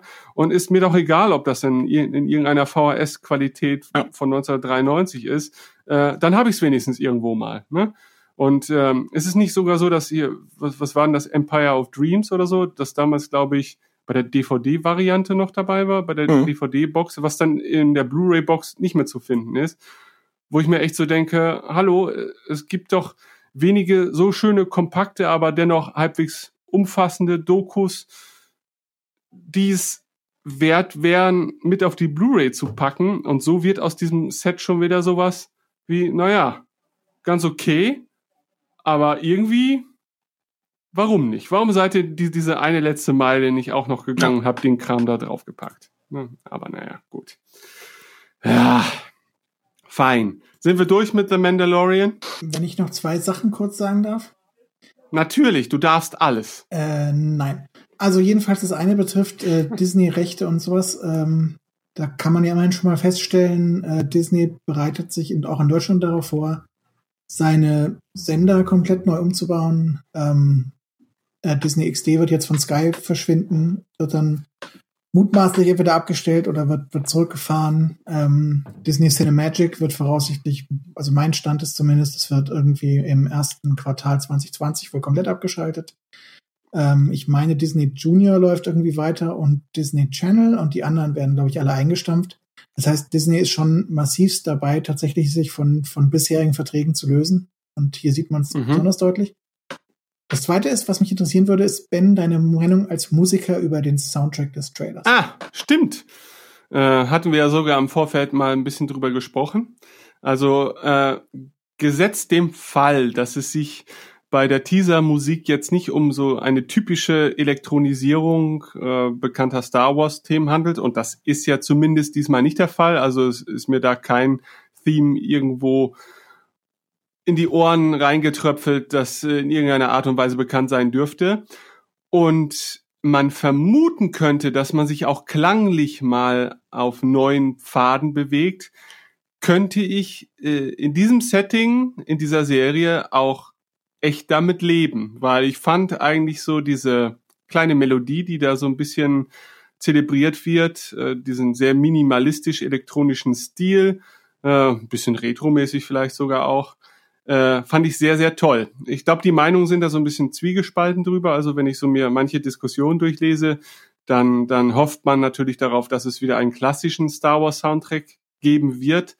Ähm, aber für mich bedeutet natürlich auch die Abkehr des wirklich typischen Star Wars Sounds auch äh, vielleicht eine einfachere Umsetzung. Das ist nun mal der Fall. Ne? Also wenn, wenn man sich die ganzen, ganzen Rebel-Soundtracks und so weiter mal anhört, das ist auch alles toll und gut und so weiter, aber man merkt hier und da auch, okay, da war jetzt auch nicht immer das Budget für, für ein Live-Orchester vorhanden und dann ist es immer nur so 90 Prozent von dem, was man vielleicht gerne hätte. Und äh, dann finde ich einen Stil, der in sich geschlossen besser funktioniert, Äh, und in diesem Fall wäre es dann halt ein elektronischer Stil. Finde ich total okay. Also ich hätte nicht gedacht, dass ich das mögen könnte im Star Wars-Kontext, aber jetzt nach dem Teaser bin ich der Meinung, ich kann das mögen. Und Jörg, bist du denn auch der Meinung? Ich bin der Mögung. Ja, ich mög, ja. mög das auch. Nein, also ich sag mal, ähm, ich war eigentlich immer schon der Meinung, dass jenseits der Saga kann man alles Mögliche machen und ne, gut, dann weiß man trotzdem nicht, ob es einem gefällt oder nicht. Das ist dann immer, mhm. äh, käme dann immer auf die darauf an. Äh, also insofern da wäre ich äh, von vornherein offen für gewesen und hätte auch immer für möglich gehalten, dass mir das dann gefällt. Es ist natürlich die Frage, ob uns hier nicht einfach nur ein, ähm, eine Musik präsentiert wird, die für den Trailer äh, gemacht wird äh, und ob uns das dann in der Serie erwartet, muss man abwarten. Aber ich kann ganz klar sagen, ähm, dass ich direkt das äh, die Musik total gut fand. Ne? Und das ist genau wie du sagst, es hat ja wirklich so ein Dark Electro Element. Es könnte ja könnte ja von Bruno Kram gemacht sein. ähm, und ja. äh, es hat mir total gut gefallen. Und ähm, insofern, ja, erstmal punktuell für den Trailer total gut. Und wenn das für die Serie umgesetzt würde, wäre ich da ganz klar offen. Bleibt nur noch Christophs Meinung. Also mich hat, also zum einen ähm, so leichte Elektroklänge haben wir ja mal, naja, wobei es war nicht wirklich Elektro, eine E-Gitarre in Episode 2 gehabt. Äh, dann hatten wir, finde ich, in Solo hatten wir schon ziemlich interessante äh, Experimente in die Richtung. Zumindest wenn ich es richtig, richtig gerade im Hinterkopf habe. Und ich muss sagen, ich habe den Soundtrack nur sehr oberflächlich bislang gehört. Ähm, also ich bin da, ich bin da für alles offen. Und ich, was ich, was ich relativ cool fände, irgendwie wären ab und zu mal so ein paar ja, weiß ich nicht, Gitarriffs so ein bisschen im, im Western-Stil. Oder auch irgendwas mhm. in Richtung quasi Mundharmonika oder so. Nein, man muss es nicht übertreiben. Aber äh, wenn, wenn quasi so ein bisschen äh, Sergio Leone hier und da anklingen würde, fände ich Genau, wenn cool. auch noch gepfiffen würde, das wäre auch gut. Muss jetzt nicht, äh, äh Quatsch, äh, Ennio Morricone meinte ich natürlich nicht Sergio Leone unbedingt. Aber ja, ja. naja, wobei auch beides. Ähm, aber nee, weiß ich nicht. Aber man muss es nicht übertreiben. Ich finde, ähm, Firefly hat da interessante Sachen gemacht. Mhm. Fand ich immer recht cool. Äh, ich denke, Star Wars muss einen, einen, anderen Weg finden und vielleicht ist das jetzt hier schon der optimale Weg. Also generell denke ich, sie, sie dürfen da gerne sich auch ausprobieren und ich hoffe, dass sie sich ausprobieren und sagen, jawohl, das ist jetzt ein Ort, wo wir das machen können und wo wir auch ein Setting haben, wo wir das machen können. Ähm, und ja. wenn, was, wenn das Tatooine quasi ist, was wir da sehen, dann haben wir auch quasi da musikalische Vorlagen, wo man gespannt sein darf, gibt es neue Cantina-Musik zum Beispiel. Oder ja. kommen, kommen irgendwie noch mal diese Java-Soundtrack-Elemente kommen die nochmal zurück oder kommen irgendwie ein Java-Soundtrack-Element zurück und sowas. Ähm, und mhm. das dann irgendwie neu eingespielt mit, mit der neuen Instrumentali Instrumenti wie dem auch sei, mit neuen Instrumenten. Ähm, das fände ich schon, fände ich spannend. Also ich hoffe da wirklich, dass sie, dass sie Experimente wagen. Und ich hoffe natürlich, ja. dass sie zum Beispiel jetzt für diese, für diesen ersten Shot oder sowas, wo man halt diese Sturmtruppen da, äh, Sturmtruppenhelme auf den Pfählen und sowas sieht, also wenn sie solche Elemente in ihre Serie hineintragen und wenn sie da zum Beispiel irgendwelche postimperialen Restgruppen äh, oder sowas haben, dass sie denen vielleicht irgendwie einen coolen imperialen Marsch geben, der einfach kaputt gegangen ist oder sowas. Und da ist nicht mehr alles so richtig da und dann machst du noch halt neue, äh, neue Instrumente drauf und dann kann das, glaube ich, richtig cool werden, auch als, als Fan der Soundtracks da auf Entdeckungsreise zu gehen.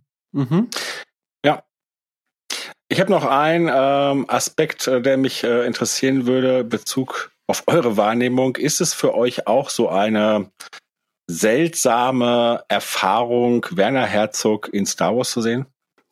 Also für mich jetzt nicht so, hm. weil ich mich mit dem Werk Werner Herzogs jetzt noch nicht so auseinandergesetzt habe und äh, bis auf die Tatsache, dass er existierte, einfach auch wenig von ihm ja. bislang weiß. Ne? Also von daher hätte es jetzt aus meiner Perspektive vermutlich irgendwer sein können, hm. der dort sitzt. Hm. Ja, gut. Also, siehst du vermutlich ja, anders. Mir geht's ja anders als sozusagen alter Sack und Filmliebhaber, der mit Werner Herzog natürlich äh, etwas verbindet. Und ähm, und ich ich hatte, ich weiß gar nicht, äh, wenn ich das schon mal erzählt haben sollte in diesem Podcast, da muss man mich bremsen. Äh, ich hatte so diese Erinnerung an die Szene aus Zurück in die Zukunft, in der Marty McFly dem jüngeren Doc Brown erklären muss, dass er aus der Zukunft kommt und ne, er wird befragt zu der Zukunft und äh, ne, viele Dinge kommen Doc Brown absurd vor und natürlich am absurdesten, dass der Western-Schauspieler Ronald Reagan Präsident sein soll. Das wäre ja lächerlich. Und wenn ich mir vorstelle, dass ein junger, äh, ein, ein, ein, ja, wenn ich als junger Jörg ähm, damals Besuch von meinem älteren Ich bekommen hätte, der mir erzählt, ja und später es wird Star Wars, es wird noch noch eine Trilogie geben und es wird noch ähm, es wird Star Wars im Fernsehen geben. Du kannst dir das nicht vorstellen und ja, ich hätte mir das dann auch wahrscheinlich schwer vorstellen können, wenn ich dann so gefragt hätte und dann hätte mir dann jemand gesagt, ja und Werner Herzog spielt mit. Das wäre für mich der Ronald Reagan Moment gewesen. Und ähm, ja, aber ich finde es, ich finde es cool. Ich finde es total cool und ich freue mich tatsächlich, ähm, weil er ist ja eine doch irgendwie schräge äh, Figur, die sich, glaube ich, als Imperialer da wirklich auch gut macht. Mhm. Christoph, hast du da irgendwelche Gedanken ich zu? Ich habe keine emotionale Bindung zu ihm. Also muss ich ganz ehrlich sagen, mir ist das, das deutsche Art-Kino ist mir noch zu weiten Teilen, und da würde ich mir doch zurechnen, oder? Sehe ich das falsch? Bitte? Sehe seh ich, sehe ich ihn als äh, Vertreter des deutschen Artfilms falsch? Ja, das kann, nee, nee, das kann man, glaube ich, so sagen. Genau. Und das ist irgendwie jetzt nicht so ganz, äh, muss ich zugeben, mein Genre. Also insofern habe ich da keine persönlichen emotionalen Bindungen zu. Ich frage mich, also, also er kommt mir in dem Trailer und ich kann jetzt nur auf Basis des Trailers bewerten und das möge man nicht falsch äh, verstehen, so ein bisschen äh, vor wie eine, eine Art von äh, finanzierbare Variante von Christoph Waltz. Den Vergleich hätte ich nie gezogen, weil es ist natürlich so, dass er, er ist kein Schauspieler. Ne? Ähm, ich weiß auch tatsächlich gar nicht, wie es dazu gekommen ist, dass der jetzt auch, er ist ja nicht, das ist ja nicht irgendwie zum ersten Mal, er taucht ja tatsächlich in amerikanischen Produktionen hin und wieder mal auf und mit seinem etwas gekünstelten und auch mit seinem Deut Deutsch, äh, deutlichen äh, Akzent. Äh, aber ne, und er wird dann ja auch entsprechend ähm, keine Ahnung, in, in ähm, Late-Night-Shows ähm, wird das ja dann auch parodiert, aber irgendwie finden die Amerikaner das trotzdem irgendwie cool anscheinend. Ähm, also der Vergleich mit Christoph Walz, äh, ich weiß, was du meinst, aber der, also äh, es kann überhaupt keine Frage sein, dass der da in keinster Weise heranreicht oder so. Ähm, äh, es ist, glaube ich, tatsächlich eher irgendwie ein Kuriosum. Äh, und als das kann ich es schätzen. Und äh, ja, mehr wahrscheinlich auch nicht. Ich finde es schön, dass er diesen, diesen imperialen Orden da um, um den Hals trägt. Äh, das äh, macht doch sehr den Eindruck eines eisernen Kreuzes mhm. irgendwie. Das ist so ein alter Kriegsveteran vielleicht. Naja, wobei, ich meine, so. die einzigen Leute, die wir bis jetzt mit Orden gesehen haben in Star Wars, waren doch die Rebellen. Ja, weiß ich nicht, würde ich jetzt noch nicht darauf wetten, aber natürlich äh, hast du grundsätzlich recht. Ich will, ich will auch gar nichts wetten. Das war einfach nur ein Kommentar. Mal gucken, was passiert. Ah, ja, ja genau. auf jeden Fall ne, ähm, sieht man daran, dass es wirklich halt einen schon sehr viel Spaß macht, darüber zu spekulieren. Und meine abschließenden Worte sind ganz klar dazu. Ich hatte von vornherein ein gutes Gefühl aufgrund von Favreau und von Fioni. Ich hatte Sorge, dass ich am Ende denke, ach, das sieht mir zu sehr vielleicht nach Fernsehen aus oder so. Aber dieser Trailer mhm. ähm, macht diesen Eindruck überhaupt nicht. Der hat mich da positiv äh, bestärkt in meinem guten Gefühl. Klar, ein Trailer ist immer noch ein Trailer, aber ähm, ich kann ganz klar sagen, dass mich das gehypt hat und ähm, ich, ja, das ist ja mal schön. das möchte ich einfach festhalten. Ich bin ähm, durch ähm, den Trailer zu Mandalorian auch noch mal mehr wieder positiv auf Star Wars eingestimmt. Ja, das würde ich so unterschreiben. Ja, und wenn das Experiment gelingt, äh, kann man sich, glaube ich, auch tatsächlich vielleicht mit einer Zeit anfreunden, in der äh, Real-TV-Serien vielleicht auch das vorherrschende Medium sein werden, in der Star Wars seine Welten und Geschichten und Abenteuer erzählt. Ja gut, die Frage wird sein, also ich hatte ja klar, also meine Sorge, oh, das sieht man vielleicht zu sehr nach Fernsehen aus, ist natürlich damit begründet, dass man sagt, äh, wie will man eine, wie will man Space Fantasy in dieses Medium hineinbringen, weil es ja doch auch noch so eine Kostenfrage ist. Und ich meine, man sieht das ja, darüber hatten wir uns in der Game of Thrones Episode unterhalten. Äh, gut, zum Schluss wird ja nochmal richtig viel Geld in die Hand genommen und trotzdem ist es ja was anderes, weil man hat ja auch ganz viele Passagen, wo man Leute durch den Wald äh, reiten lässt und weiß der Teufel, also wo man einfach Realität abfilmt. Und äh, mhm. insbesondere in den ersten Staffeln hatte man ja auch gesehen, äh, wie äh, hemdsärmelig man da vorgegangen ist und dann wurde uns halt mittelalterliches Spektakulum präsentiert statt einer Fantasy-Hauptstadt. Ähm, mhm. Und aber ähm, das Star Wars-Universum ist nochmal was anderes. Und jetzt bei Mandalorian macht man sicherlich aus der Not eine Tugend und sagt, ja nun, ne, dann nehmen wir ja halt auch, da, ne, dann nehmen wir dann nochmal einen Wüstenplanet, aber halt auch in, in, einer sinnvollen Weise. Und wir zeigen auch mal so ein bisschen Wald und das ist für mich alles okay. Nur wenn man uns immer wieder äh, Miniserien präsentiert, die das sozusagen den Mangel an Opulenz, den man eventuell für einen Blockbuster-Film äh, realisieren könnte, wenn man den wenn man mit dem arbeiten muss, dann könnte es dann schon sein, dass ich sage, ach, naja, ich würde mal gerne wieder na, was, was Üppiges sehen. Mm, ja. ja, ich meine, klar, die Technik bleibt nicht stehen und äh, auch da wurde ja schon halt auch einiges dazu berichtet, welche neuen Möglichkeiten auch bei Mandalorian benutzt wurden und so. Das finde ich auch alles gut. Ähm, und das muss man abwarten. Also, aber ich glaube, es ist ja auch nicht so, dass man sagt, okay, äh, wir wissen ja, es sind andere Kinoprojekte noch in der Planung und wenn sich das entsprechend jetzt äh, so verteilt, ja, dann kann das gut sein. Und gerade ja auch was die Assets betrifft, äh, befruchten sich diese ja. Produkte dann natürlich auch gegenseitig. Ne? Also Game of Thrones hat ja nicht das Glück, jetzt äh, noch vorangehende Kino-Blockbuster äh, zu haben, aus dem man einfach unglaublich viel grundsätzlicher Infrastruktur und Requisiten und Kulissen und so weiter ähm, wiederverwenden kann. Ne? Und das macht natürlich schon auch einen gewissen Charme bei diesem Teaser aus, dass doch alles sehr greifbar wirkt. Und ich glaube, hätte man da jetzt von null auf anfangen müssen, hätte man vielleicht den Aufwand etwas geringer halten müssen auch. Ne? Also ich denke, da profitiert halt The Mandalorian eben erstens von dem Setting, das jetzt schon mal grob, was die Zeitära äh, angeht und was so die Optik betrifft, schon mal in großer Form angegangen wurde, so dass man ganz viel Material wiederverwenden kann. Und sollte man da jetzt äh, große Eskapaden in völlig unbekannte Regionen wagen in Serienform, dann stelle ich mir das auch sehr schwierig vor, wenn man das nicht verknüpft, beispielsweise auch mit, mit ja.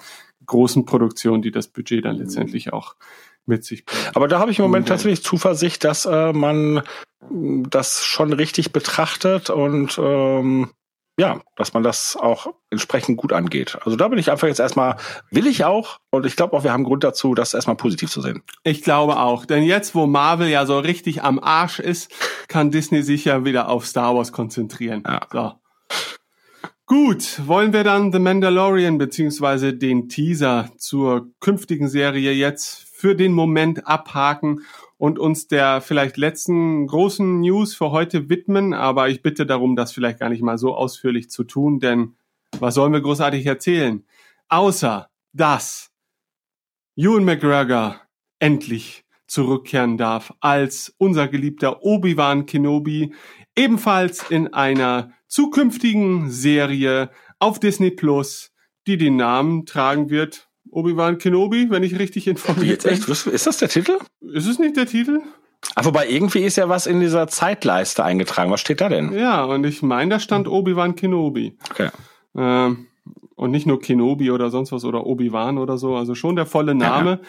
Ähm, zeitlich einzuordnen ist das Ganze, glaube ich, nach entweder äh, sieben oder acht Jahre nach ähm, ähm, äh, nach Episode 3. Ah, Gut. Genau. Okay. Also es wurde, äh, also in dieser Zeitleiste sind es, glaube ich, sieben Jahre, aber Star Wars.com hatte, glaube ich, gesagt, acht Jahre. Jetzt kann man sich das aussuchen. Okay. Abseits davon äh, kann man vielleicht noch erwähnen, dass natürlich auch viele Fragen äh, noch im Raum stehen, gerade natürlich, was so die Persönlichkeiten betrifft, mit denen Obi-Wan vielleicht interagieren könnte, gerade Persönlichkeiten, die uns schon geläufig sind. Wie sieht das aus mit äh, Darth Maul zu diesem Zeitpunkt? Ist er da schon äh, natürlich mit, ähm, sag schon. Crimson Dawn. Ja, da ist er doch zu dem Zeitpunkt, glaube ich, schon mit beschäftigt. Sollte er sein oder vielleicht nicht mehr? Ich bin mir nicht sicher. Ja, Nein. Ja, ist möglich, kann man schwer, aber ähm, ja. ne, wäre denkbar. Ähm, ja, mhm. aber man stellt sich natürlich schon die Frage, ob die beiden sich eigentlich über den Weg laufen sollten, denn sie haben ja im Rahmen von Rebels eigentlich schon ihre Geschichte vielleicht in dem Rahmen erzählt, in dem es möglich ist. Sie müssten auf jeden Fall noch so eine Schleife ziehen, ne? denn es ist ja halt so, dass wenn wir ähm, das Maul in Rebels wiedersehen, ähm, er sich nicht darüber bewusst ist, wo Obi-Wan Kenobi sich aufhält. Äh, und wenn sie sich treffen, hat man nicht das Gefühl, dass sie sich auch vor kurzem schon mal zwischendurch getroffen haben. Das ja. heißt, äh, ja. aber gut, da liegt ja zu Rebels ist ja dann nochmal Zeit. Ähm, und klar, sie könnten sich in Kenobi schon nochmal über den Weg laufen, nur dann müsste sozusagen halt nochmal eine Trennung erfolgen, die dann halt wiederum äh, deutlich macht, warum Maul die Situation so einschätzt, wie er sie dann in Rebels einschätzt. ist machbar. Ja. Ähm, aber klar, wenn man ihn reinbringt, man kann es für das Kenobi-Publikum dann nicht zu einem befriedigenden Abschluss bringen, denn der befriedigende Abschluss erfolgt halt in Rebels. Ja. Ähm, Schade eigentlich, hätte man das gewusst vor ein paar Jahren, hätte man vielleicht noch diesen Event auf eine Realserie verschieben Was können. sie machen könnten, ähm, dass äh, sie, ich meine, ich weiß ja jetzt nicht, wie viele Episoden es überhaupt geben soll, ob äh, angedacht ist, dass man vielleicht dann doch auch noch mal ein oder zwei Staffeln dranhängt. Das heißt, ähm, dann könnte es ja auch in die Zeit hineinreichen. Oder selbst wenn es nur eine Staffel ist, könnte man ja in der letzten Episode noch mal einen Zeitsprung machen. Also äh, angenommen, vorher spielt Mole eine Rolle und vielleicht ja auch sogar ähm, Kira, Kira ähm, dass ähm, man dann noch mal einen Zeitsprung macht und sozusagen die letzte Konfrontation mit äh, Mole aus Kenobis Sicht zeigt, sozusagen. Wäre machbar.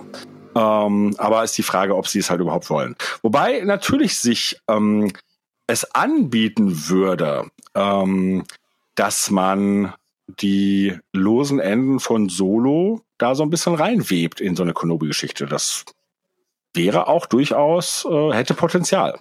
Sag mal, Christoph, hast du bestimmte Wünsche, die du an diese Serie Nein, ich hegst? habe eigentlich nur, also primär habe ich zwei Wünsche. Das eine ist, ich finde, Obi-Wan darf seine Wacht über Luke Skywalker nicht zu lange verlassen oder idealerweise vielleicht auch gar nicht verlassen.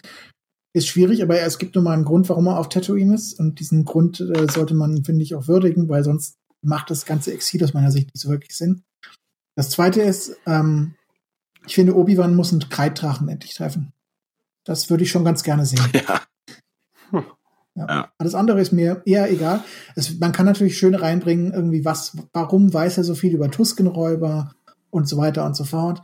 Man kann, wenn man möchte, Sachen aufgreifen aus uralten Zeiten äh, mit Tatooine Ghost, wo dann eben erklärt wurde, was das Massaker in Episode 2 unter den Tusken angerichtet hat, dass das die auch wirklich als Kultur quasi verändert hat, dass es einen Ort geschaffen hat, den sie als heilig oder verflucht oder was auch immer ansehen. Also ich denke, man kann da interessante Sachen spielen. Äh, ach so, und was ich als drittes vielleicht noch sehen würde, wenn äh, Luke Skywalker in dieser Serie vorkommt und acht Jahre alt ist oder so, fände ich es unfassbar geil, wenn er irgendwie nochmal auf der alten Podrennstrecke unterwegs wäre und man würde ihn da ganz kurz quasi in einem Art von Yippie-Moment sehen. Einfach nur für die Rallye. Also nicht in einem Podracer, sondern, Genau. keine Ahnung, auf einem Swoopbike oder so. oder Ne? eine, Mhm. erste, eine erste Fassung des, seines, seines Landleiters oder was auch immer. Ja. Das finde Ja, ich ziemlich ja, cool. ja. ja, das wäre cool, das stimmt. Und das, was du sagst, habe ich gar nicht dran gedacht, aber genau, das wäre echt wirklich ähm, auch nochmal total spannend, wenn man diese äh, Tasken Episode 2 Geschichte da irgendwie, weil es ist ja so, dass äh, Obi-Wan äh, weiß da ja nichts von. Na, und das wäre tatsächlich nochmal auch ein ganz, ganz spannendes ähm, Element. Ja, und da könnte man tatsächlich auch sogar nochmal, Entschuldigung, ähm, diese ganze Episode, also nicht die Episode 2, sondern dieses Element von Episode 2 auch nochmal so ein bisschen anders beleuchten, weil ne, man ja immer auch noch sich die Frage stellen könnte, wie war das jetzt eigentlich? Warum wurde Schmi entführt? Und es gab ja auch wohl die ursprüngliche Konzeption, dass die Tasken von, von Count Doku ähm, dazu angestachelt wurden und ne, da wäre, also ich sag mal, genauso wie The Clone Wars viele Dinge der Prequels vertieft haben und nochmal ähm, um eine andere Facette bereichert haben oder von der anderen Seite beleuchtet, würde sich so eine Kenobi-Geschichte auch bieten, um das nicht unbedingt im, im, im Hauptstrang, aber schon auch nebenher zu tun. Also, äh, ja, spannend. Und ansonsten ist natürlich Tatooine irgendwie in, im erweiterten Universum auf verschiedenste Weise äh, interessanter gemacht worden über die Jahre. Es gibt auch einfach Sachen aus den Filmen, die das ganz interessant machen. Wir haben Jabba dort mit dem Hauptquartier seiner Organisation offenbar. Äh, wir haben Moss Eisley offenbar als einen durchaus nicht unwichtigen Raumhafen, in welcher Weise auch immer. Wir haben die Frage, was ist eigentlich aus, um Mos Espa geworden? Ist da noch irgendwas? Dann haben wir die Frage, kommt Owen eigentlich nochmal vor? Sehen wir vielleicht Owen und Beru nochmal? Also ich, ich denke mal, Tatooine kann an sich durchaus äh, genug Stoff bieten, um eine komplette Serie dort zu machen, ohne dass Obi-Wan irgendwie durch die Ja. Galaxis ziehen muss. Mhm. Und selbst da könnte man sich Dinge vorstellen. Ne? Ich meine, du hast völlig recht. Äh, er muss weiter auf ähm, Luke äh, Acht geben, aber wenn Luke zum Beispiel entführt werde, wäre das natürlich ein, wäre er gezwungen, den Planeten zu verlassen. Ja, wobei das dann immer wieder tricky ist. Ich finde, es ist auch, es hat irgendwie einen Wert, finde ich, wenn, wenn Leute wie Luke oder vor allem wenn Luke auf diesem Planeten festsitzt und das für ihn dann wirklich zum ersten Mal in den Weltraum rausgeht mit Han. Oh nein, das sehe ich absolut. Na, also das wäre dann tatsächlich, das müsste man schon wirklich mit so, einem mit so einem narrativen Trick machen. Keine Ahnung, man friert in den Carbonit ein oder er ist, er wird unter Hypnose gehalten oder so. Du hast völlig recht. Also er müsste sozusagen ein MacGuffin sein, der tatsächlich nichts von dem äh, wahrnimmt, was er passiert. Ne? Das, das sehe ich genauso. Aber mit ein bisschen, also das kann man machen, sozusagen. Ne? Also da könnte man sich schon was ausdenken. Darüber kann man dann, also das wäre dann etwas, wenn man das macht und man würde sich so einen Trick ausdenken, wie ich es gerade beschrieben habe, hätte man natürlich im Fandom entsprechende Diskussionen. Aber da wäre ich eventuell offen für. Aber du hast schon recht. Es ist eigentlich gar nicht nötig. Selbst auf Tatooine kann man so viel machen. Äh, ja. Was natürlich generell noch interessant sein könnte, wo du Crimson Dawn angesprochen hast, die Frage ähm, halt, wie hängen die mit den, also wir haben ja schon Maul schon gesehen, wie er seine Schattenallianz, glaube ich, hieß das, ne? Nee, ein Schattenkollektiv gebildet hat. Also wir haben ja generell verschiedene Verbrecherorganisationen gesehen. Wir hatten dann diesen interessanten Vortext von Solo, wo es generell dann nochmal Einblicke gab in die Galaxis, die halt von diesen verschiedenen Verbrecherorganisationen wirklich unter, der, unter deren Knute steht. Das Imperium hat offenbar gemeinsame Sachen mit ihnen und so. Ähm, und jetzt haben wir halt hier wirklich einen Planeten, auf dem eine dieser Verbrecherorganisationen, also entweder der komplette Hutt-Clan oder, oder halt zumindest ähm, eben Jabba zu Hause ist. Man, man kann sehr leicht, denke ich, einen, einen Krieg unter Verbrechern kann man anzetteln und Obi-Wan muss ja. das beenden oder so. Ich denke, man ja. hat da wirklich tolle Möglichkeiten. Ja, absolut. Ach so, und was ich mir noch schließlich wünschen würde, ich fand es ja im, im Kenobi-Roman, das hatte ich, glaube ich, irgendwann schon mal zu Protokoll gegeben, immer schade, wenn auch in, im Rahmen dieses alten Kanons ähm, begründet, dass Qui-Gon ihm nie geantwortet hat. Und das fände ich nochmal interessant, ob sie Qui-Gon irgendwie reinbringen und diese ganze Sache, ähm, ich, äh, also, dass das Qui-Gon Obi-Wan weiter ausbildet, um ihm beizubringen, wie man Machtgeist wird und so. Ob sie das aufgreifen. Fände ich auch gut. Also im Kenobi-Roman habe ich es ja immer verteidigt, weil ich meine, der spielt ja nun auch direkt danach. Und gerade, dass ähm, er in, eben, dass das nicht passiert und die Verzweiflung, äh, die Obi-Wan äh, in dem Roman hat, das, ist, das sind ja gerade die starken Momente. Ne? Also da gibt's ja wirklich einen Moment, äh, den ich wirklich geweint habe. Äh, aber nun sind wir ja dann acht Jahre weiter oder sieben Jahre weiter. Äh, und äh, insofern, dass wir sozusagen die äh, die, die Erfolge seiner Bemühungen dann irgendwann auch ähm, erleben, fände ich natürlich cool. Ja. Allgemein kann ich noch als Abschluss sagen, weil ähm, äh, wir sind jetzt direkt sozusagen äh, ähm, ins Eingemachte gegangen. Äh, dieser Moment, wir hatten vorhin schon bei Mandalorian über Hype geredet, ne? Und äh, es war so, dass wir vorgestern haben wir ja diesen es hat ja jemand aus dem Publikum sozusagen dieses Panel gestreamt live äh, und wir waren sozusagen dabei, äh, konnten miterleben, wie Kathleen Kennedy Ewan McGregor auf die Bühne holte. Und das war schon wunderschön inszeniert. Und das meine ich jetzt überhaupt nicht negativ, sondern äh, die, die Gerüchte, dass Ewan McGregor als Kenobi irgendwie zurückkehren könnte, die gibt's ja schon lange. Ne? Es gab diese Interviews mit ihm, wo er immer sagte, ja, ich könnte mir schon vorstellen. Und da gibt's doch einen Film, vielleicht sogar eine ganze Trilogie. Und ähm, ne, dann gab's halt das Gerücht, dass äh, Kenobi, der, und das, da können wir jetzt auch von ausgehen, dass das nun ne, kein Gerücht war, äh, Kenobi der dritte ähm, äh, Standalone-Film hätte werden sollen und dass der dann halt gecancelt wurde aufgrund des ähm, Flops von Solo. Äh, und das weiß ich noch ganz genau, das war für mich halt auch so eine ganz schwere Zeit, weil ich fand Solo so toll äh, und dann hat er nicht den Erfolg und äh, Disney hat, wie ich meine, auch nicht unbedingt ganz weise reagiert und gesagt, ja, dann lassen wir das erstmal mit diesen, mit diesen ähm, Standalone-Film, weil ich glaube, die Gründe für das Scheitern, das sind andere, nicht, dass das Konzept an sich blöd ist.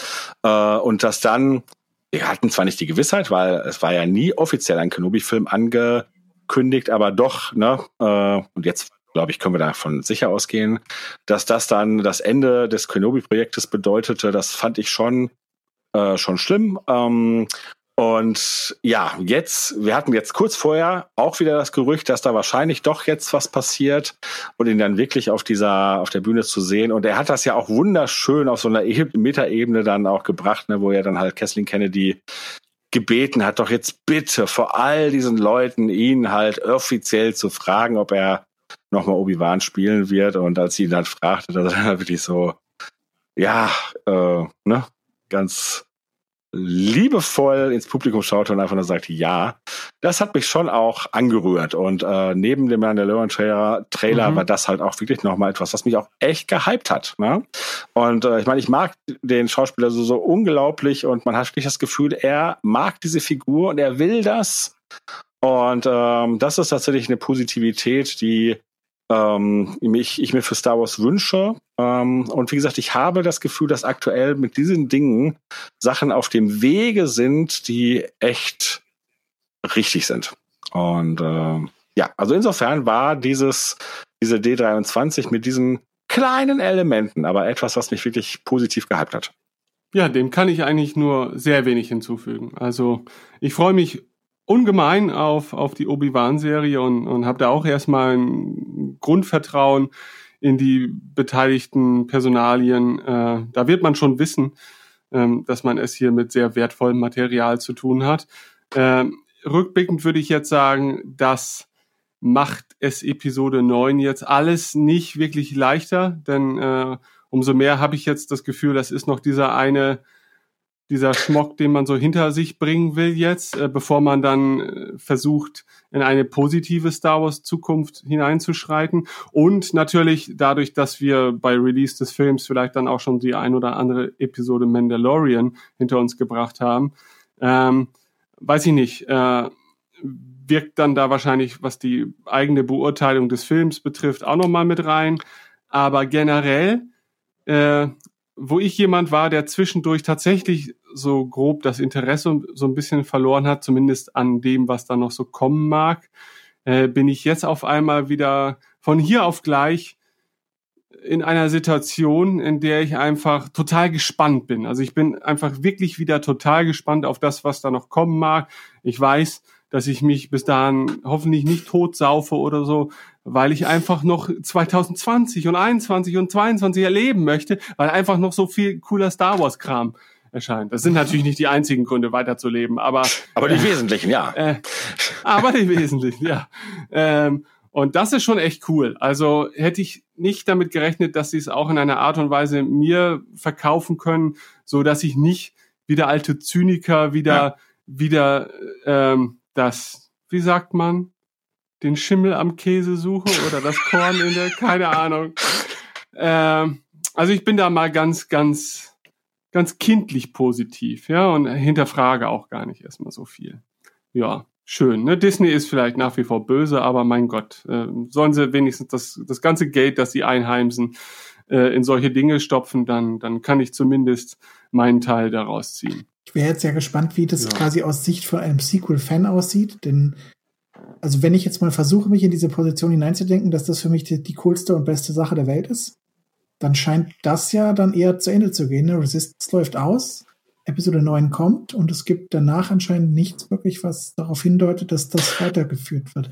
Außer Galaxy's Edge, wo sie dann wirklich deutlich drauf gebaut haben. Wobei da ja die Frage ist, wie sich das bei Galaxy Edge entwickelt. Denn ne, so ganz, ne, also äh, die Erwartungen waren ja höher. Ne, ich meine, das sagt ja selbst Bob Eiger. Ähm, kann sich natürlich auch da noch entwickeln. Aber dieses äh, Land wäre ja relativ einfach in sicherlich nicht alsbald, um Gottes Willen, ne? aber ich sag mal, in zwei Jahren könnte man natürlich auch hingehen und sagen können, äh, Galaxy Edge, also diese, diese Batu äh, und wie heißt die Stadt Ender, Ender Spire? Black Spire. Ist das Ender Spire? Ähm, ne, die die gab es ja auch schon lange und man könnte ja auch das, den, den Zeit, das zeitliche Setting könnte man ja ganz einfach verändern. Na, also das wäre ja durchaus denkbar. Ähm, und ich sage jetzt mal für die Sequel-Liebenden, ähm, nun, die kriegen ja jetzt erstmal einen Film und ich hoffe für diese Leute, dass ähm, sie befriedigt ähm, aus diesem Erlebnis herausgehen. Und dann kann man da ja auch ganz hm, froh sein. Und dann hoffe ich, dass sie auch sich auf andere Dinge wieder freuen können ähm, ja, letztendlich ist es halt das, wie ich halt auch damit umgegangen bin, äh, dass als etwas da war, was nicht ganz so gut ist, dass ich gedacht habe, naja gut. Wobei ich halt immer noch leider natürlich diesen Unterschied sehe zwischen der Gewichtung, die Saga-Filme haben und andere Filme, aber das ist mein persönliches Problem, brauchen wir hier gar nicht äh, thematisieren. Ähm, aber ja, es scheint, äh, man hat so ein bisschen den Eindruck, ne? wie gesagt, Resistance ähm, ähm, hätte, also äh, es kann nicht sein, dass man von vornherein gesagt hat, nee, wir machen auf jeden Fall nur zwei Staffeln. Ähm, ne, die zweite Staffel wird ja schon sozusagen durchgeplant und angefangen worden sein, als man halt, als die erste sozusagen lief. Äh, und insofern ist das das Mindeste, was man erreicht. Und wenn es dann, wenn man es damit beendet, ist das schon ein Zeichen dafür, dass das dann halt nicht so sich erfüllt hat, wie man das sich auch vorgestellt hat. Und das muss ja gar nichts mit der Serie an sich zu tun haben. Darüber haben wir uns ja auch schon ein paar Mal unterhalten. Ne? Das kann ja dann auch andere Gründe haben, dass dann vielleicht das Merchandise nicht so eingeschlagen ist oder, oder, oder. Ähm, aber ja, ne? und alles, ähm, was wir ansonsten jetzt kennen, was entsteht, hat nichts mehr mit der Sequel-Ära zu tun. Was nicht heißt, dass morgen nicht vielleicht äh, oder irgendwann in der nächsten Zeit etwas angekündigt wird, was das doch erweitert. Aber man scheint sich da jetzt doch erstmal anderer Wege zu bedienen. Und naja, hoffentlich werden möglichst viele Menschen damit glücklich. Und in dem Zusammenhang vielleicht äh, noch, und weil das ja auch eventuell für Kenobi eine Rolle spielen könnte, ähm, wir haben kein neues Material zu ähm, The Clone Wars, also zu der noch ausstehenden letzten Staffel. Also wir haben jetzt die Information bekommen, es wird die letzte Staffel wohl sein. Was schade ist, äh, denn ähm, es hätte ja doch noch ein bisschen Material gegeben, was wichtige Arcs abgeschlossen hätte. Äh, und natürlich in einer äh, besseren Welt hätte ich mir gewünscht, dass das auch noch gekommen wäre, aber machen wir uns nichts vor, wir können ja froh sein, dass wir den Abschluss jetzt bekommen und da bin ich ja auch zuversichtlich und freue mich auch total drauf. Und es gab ja jetzt das aktuelle mhm. Interview mit Dave Fioni, wo dann halt gefragt wird, naja, weil er dann so sagte, ja, nee, also jetzt diese Clone Wars Geschichte, das bringen wir jetzt auch mal zum Ende und wenn ihr es seht, wisst ihr auch warum. Ja gut, klar, wir wissen ja schon, dass die ähm, dass die Serie am Ende in Episode 3 übergeht und dann sind die Clone Wars vorbei. Nur man hätte ja Sachen noch erzählen können, die davor passiert sind, die, ne, keine Ahnung, der Boba Fett Arc, der ne, Asajj Ventress Arc, der dann in, äh, in einer, in Buchform äh, umgesetzt wurde. Ne? Das hätte ich natürlich gerne auch alles noch eigentlich in der in einer Serienumsetzung gehabt. Aber wie gesagt, wir müssen da, glaube ich, demütig sein und uns freuen, dass wir überhaupt noch was von Clone Wars bekommen. Aber, und jetzt die Kurve kriegend, äh, er sagte ja, aber deswegen gibt's die Figuren ja noch und ne, da ist ja vielleicht auch was möglich. Und dann wurde er ja gefragt, ob er sich denn vorstellen könnte, dass halt Figuren wie zum Beispiel Ahsoka dann halt nochmal in irgendwelchen Realfilmprojekten oder Serien umgesetzt werden. Und sein Gesicht war natürlich anzu, anzumerken und man, wenn man Dave Filoni so ein bisschen kennt, der Mann kann ja sowieso kaum ein Geheimnis für sich behalten und hm. Ähm, dass da, ich glaube, man kann sein Gesicht ablesen, da ist was im Busch. Frage ist nur, was jetzt genau und in welchem Rahmen.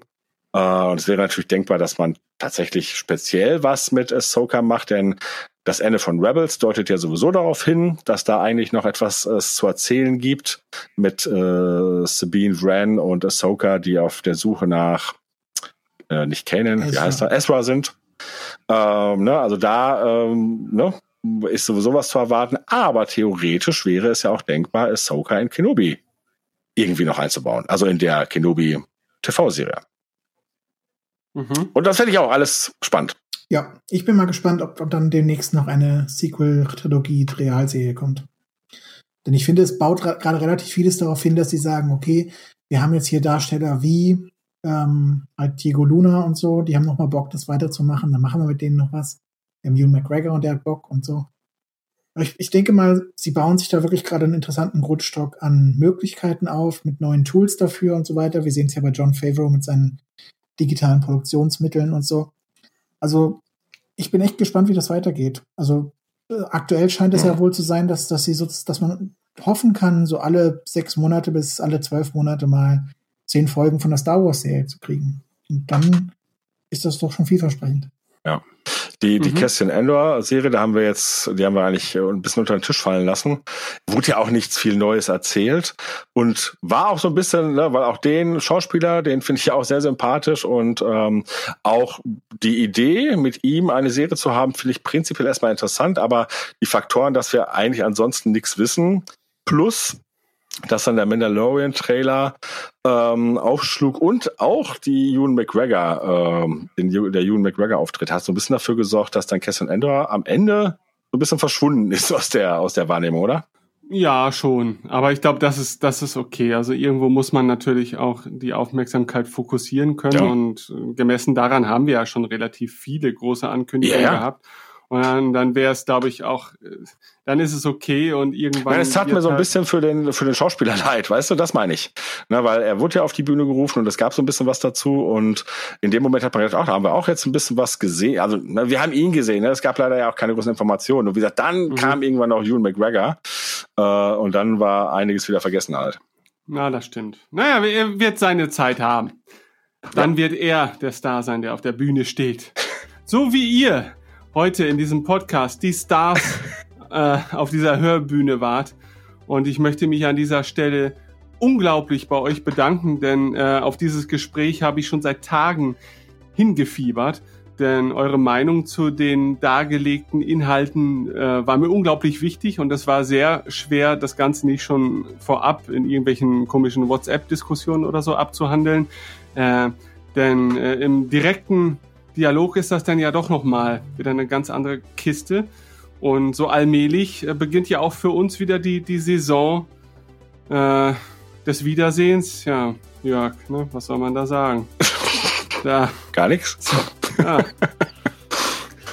ähm, aber nichtsdestotrotz, also äh, ich, ich finde es schön. Also ich finde es schön, dass wir alle irgendwie dann doch uns, wenn es denn Anlass gibt, uns begeistern lassen. Und äh, das selbst auch, das darf man ja an dieser Stelle mal sagen, Christoph, äh, du als jemand, der ja zumindest äh, in puncto Sequels so echt so ein bisschen sich wahrscheinlich auch als, als Fan alleingelassen gefühlt hat, äh, jetzt Material bekommt, auf das er auch hinfiebern kann. Und ich glaube, das ist für das insgesamte Fandom halt auch eine sehr wichtige Angelegenheit, dass, dass wir mal wieder so ein bisschen das Gefühl haben, wir dürfen auch mal gleichartig positiv sein und nicht nur uns gegenseitig zerfleischen darüber, wie schlecht genau wir etwas finden. Und ähm, das ist schon mal gut. Und da muss ich sagen, da, da hätte man es auch deutlich schlechter machen können. Und äh, das möchte ich dann Disney dann doch auch mal positiv zuschreiben. Okay, habt ihr noch abschließende Worte, die ihr sagen möchtet? Oder darf ich meine Verabschiedung jetzt zu Ende bringen? Das war so positiv, dass ich da nichts in Gefahr bringen will, das äh, zu tun. Genau, bring uns nach Hause, Ben. Das ist ja wunderschön.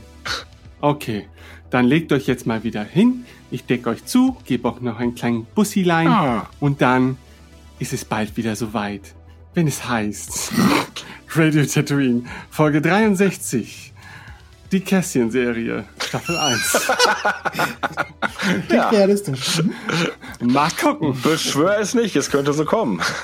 Ah, nein, nein, nein, da ist noch einiges in der Mache. Wir sind halt nur langsam und alt mittlerweile, aber was soll's. Hauptsache, wir haben noch Spaß dabei. Dann sage ich mal bis denn, euer Ben. Auf Wiedersehen. Tschüss. Auf Tschüss. Wiedersehen, ciao.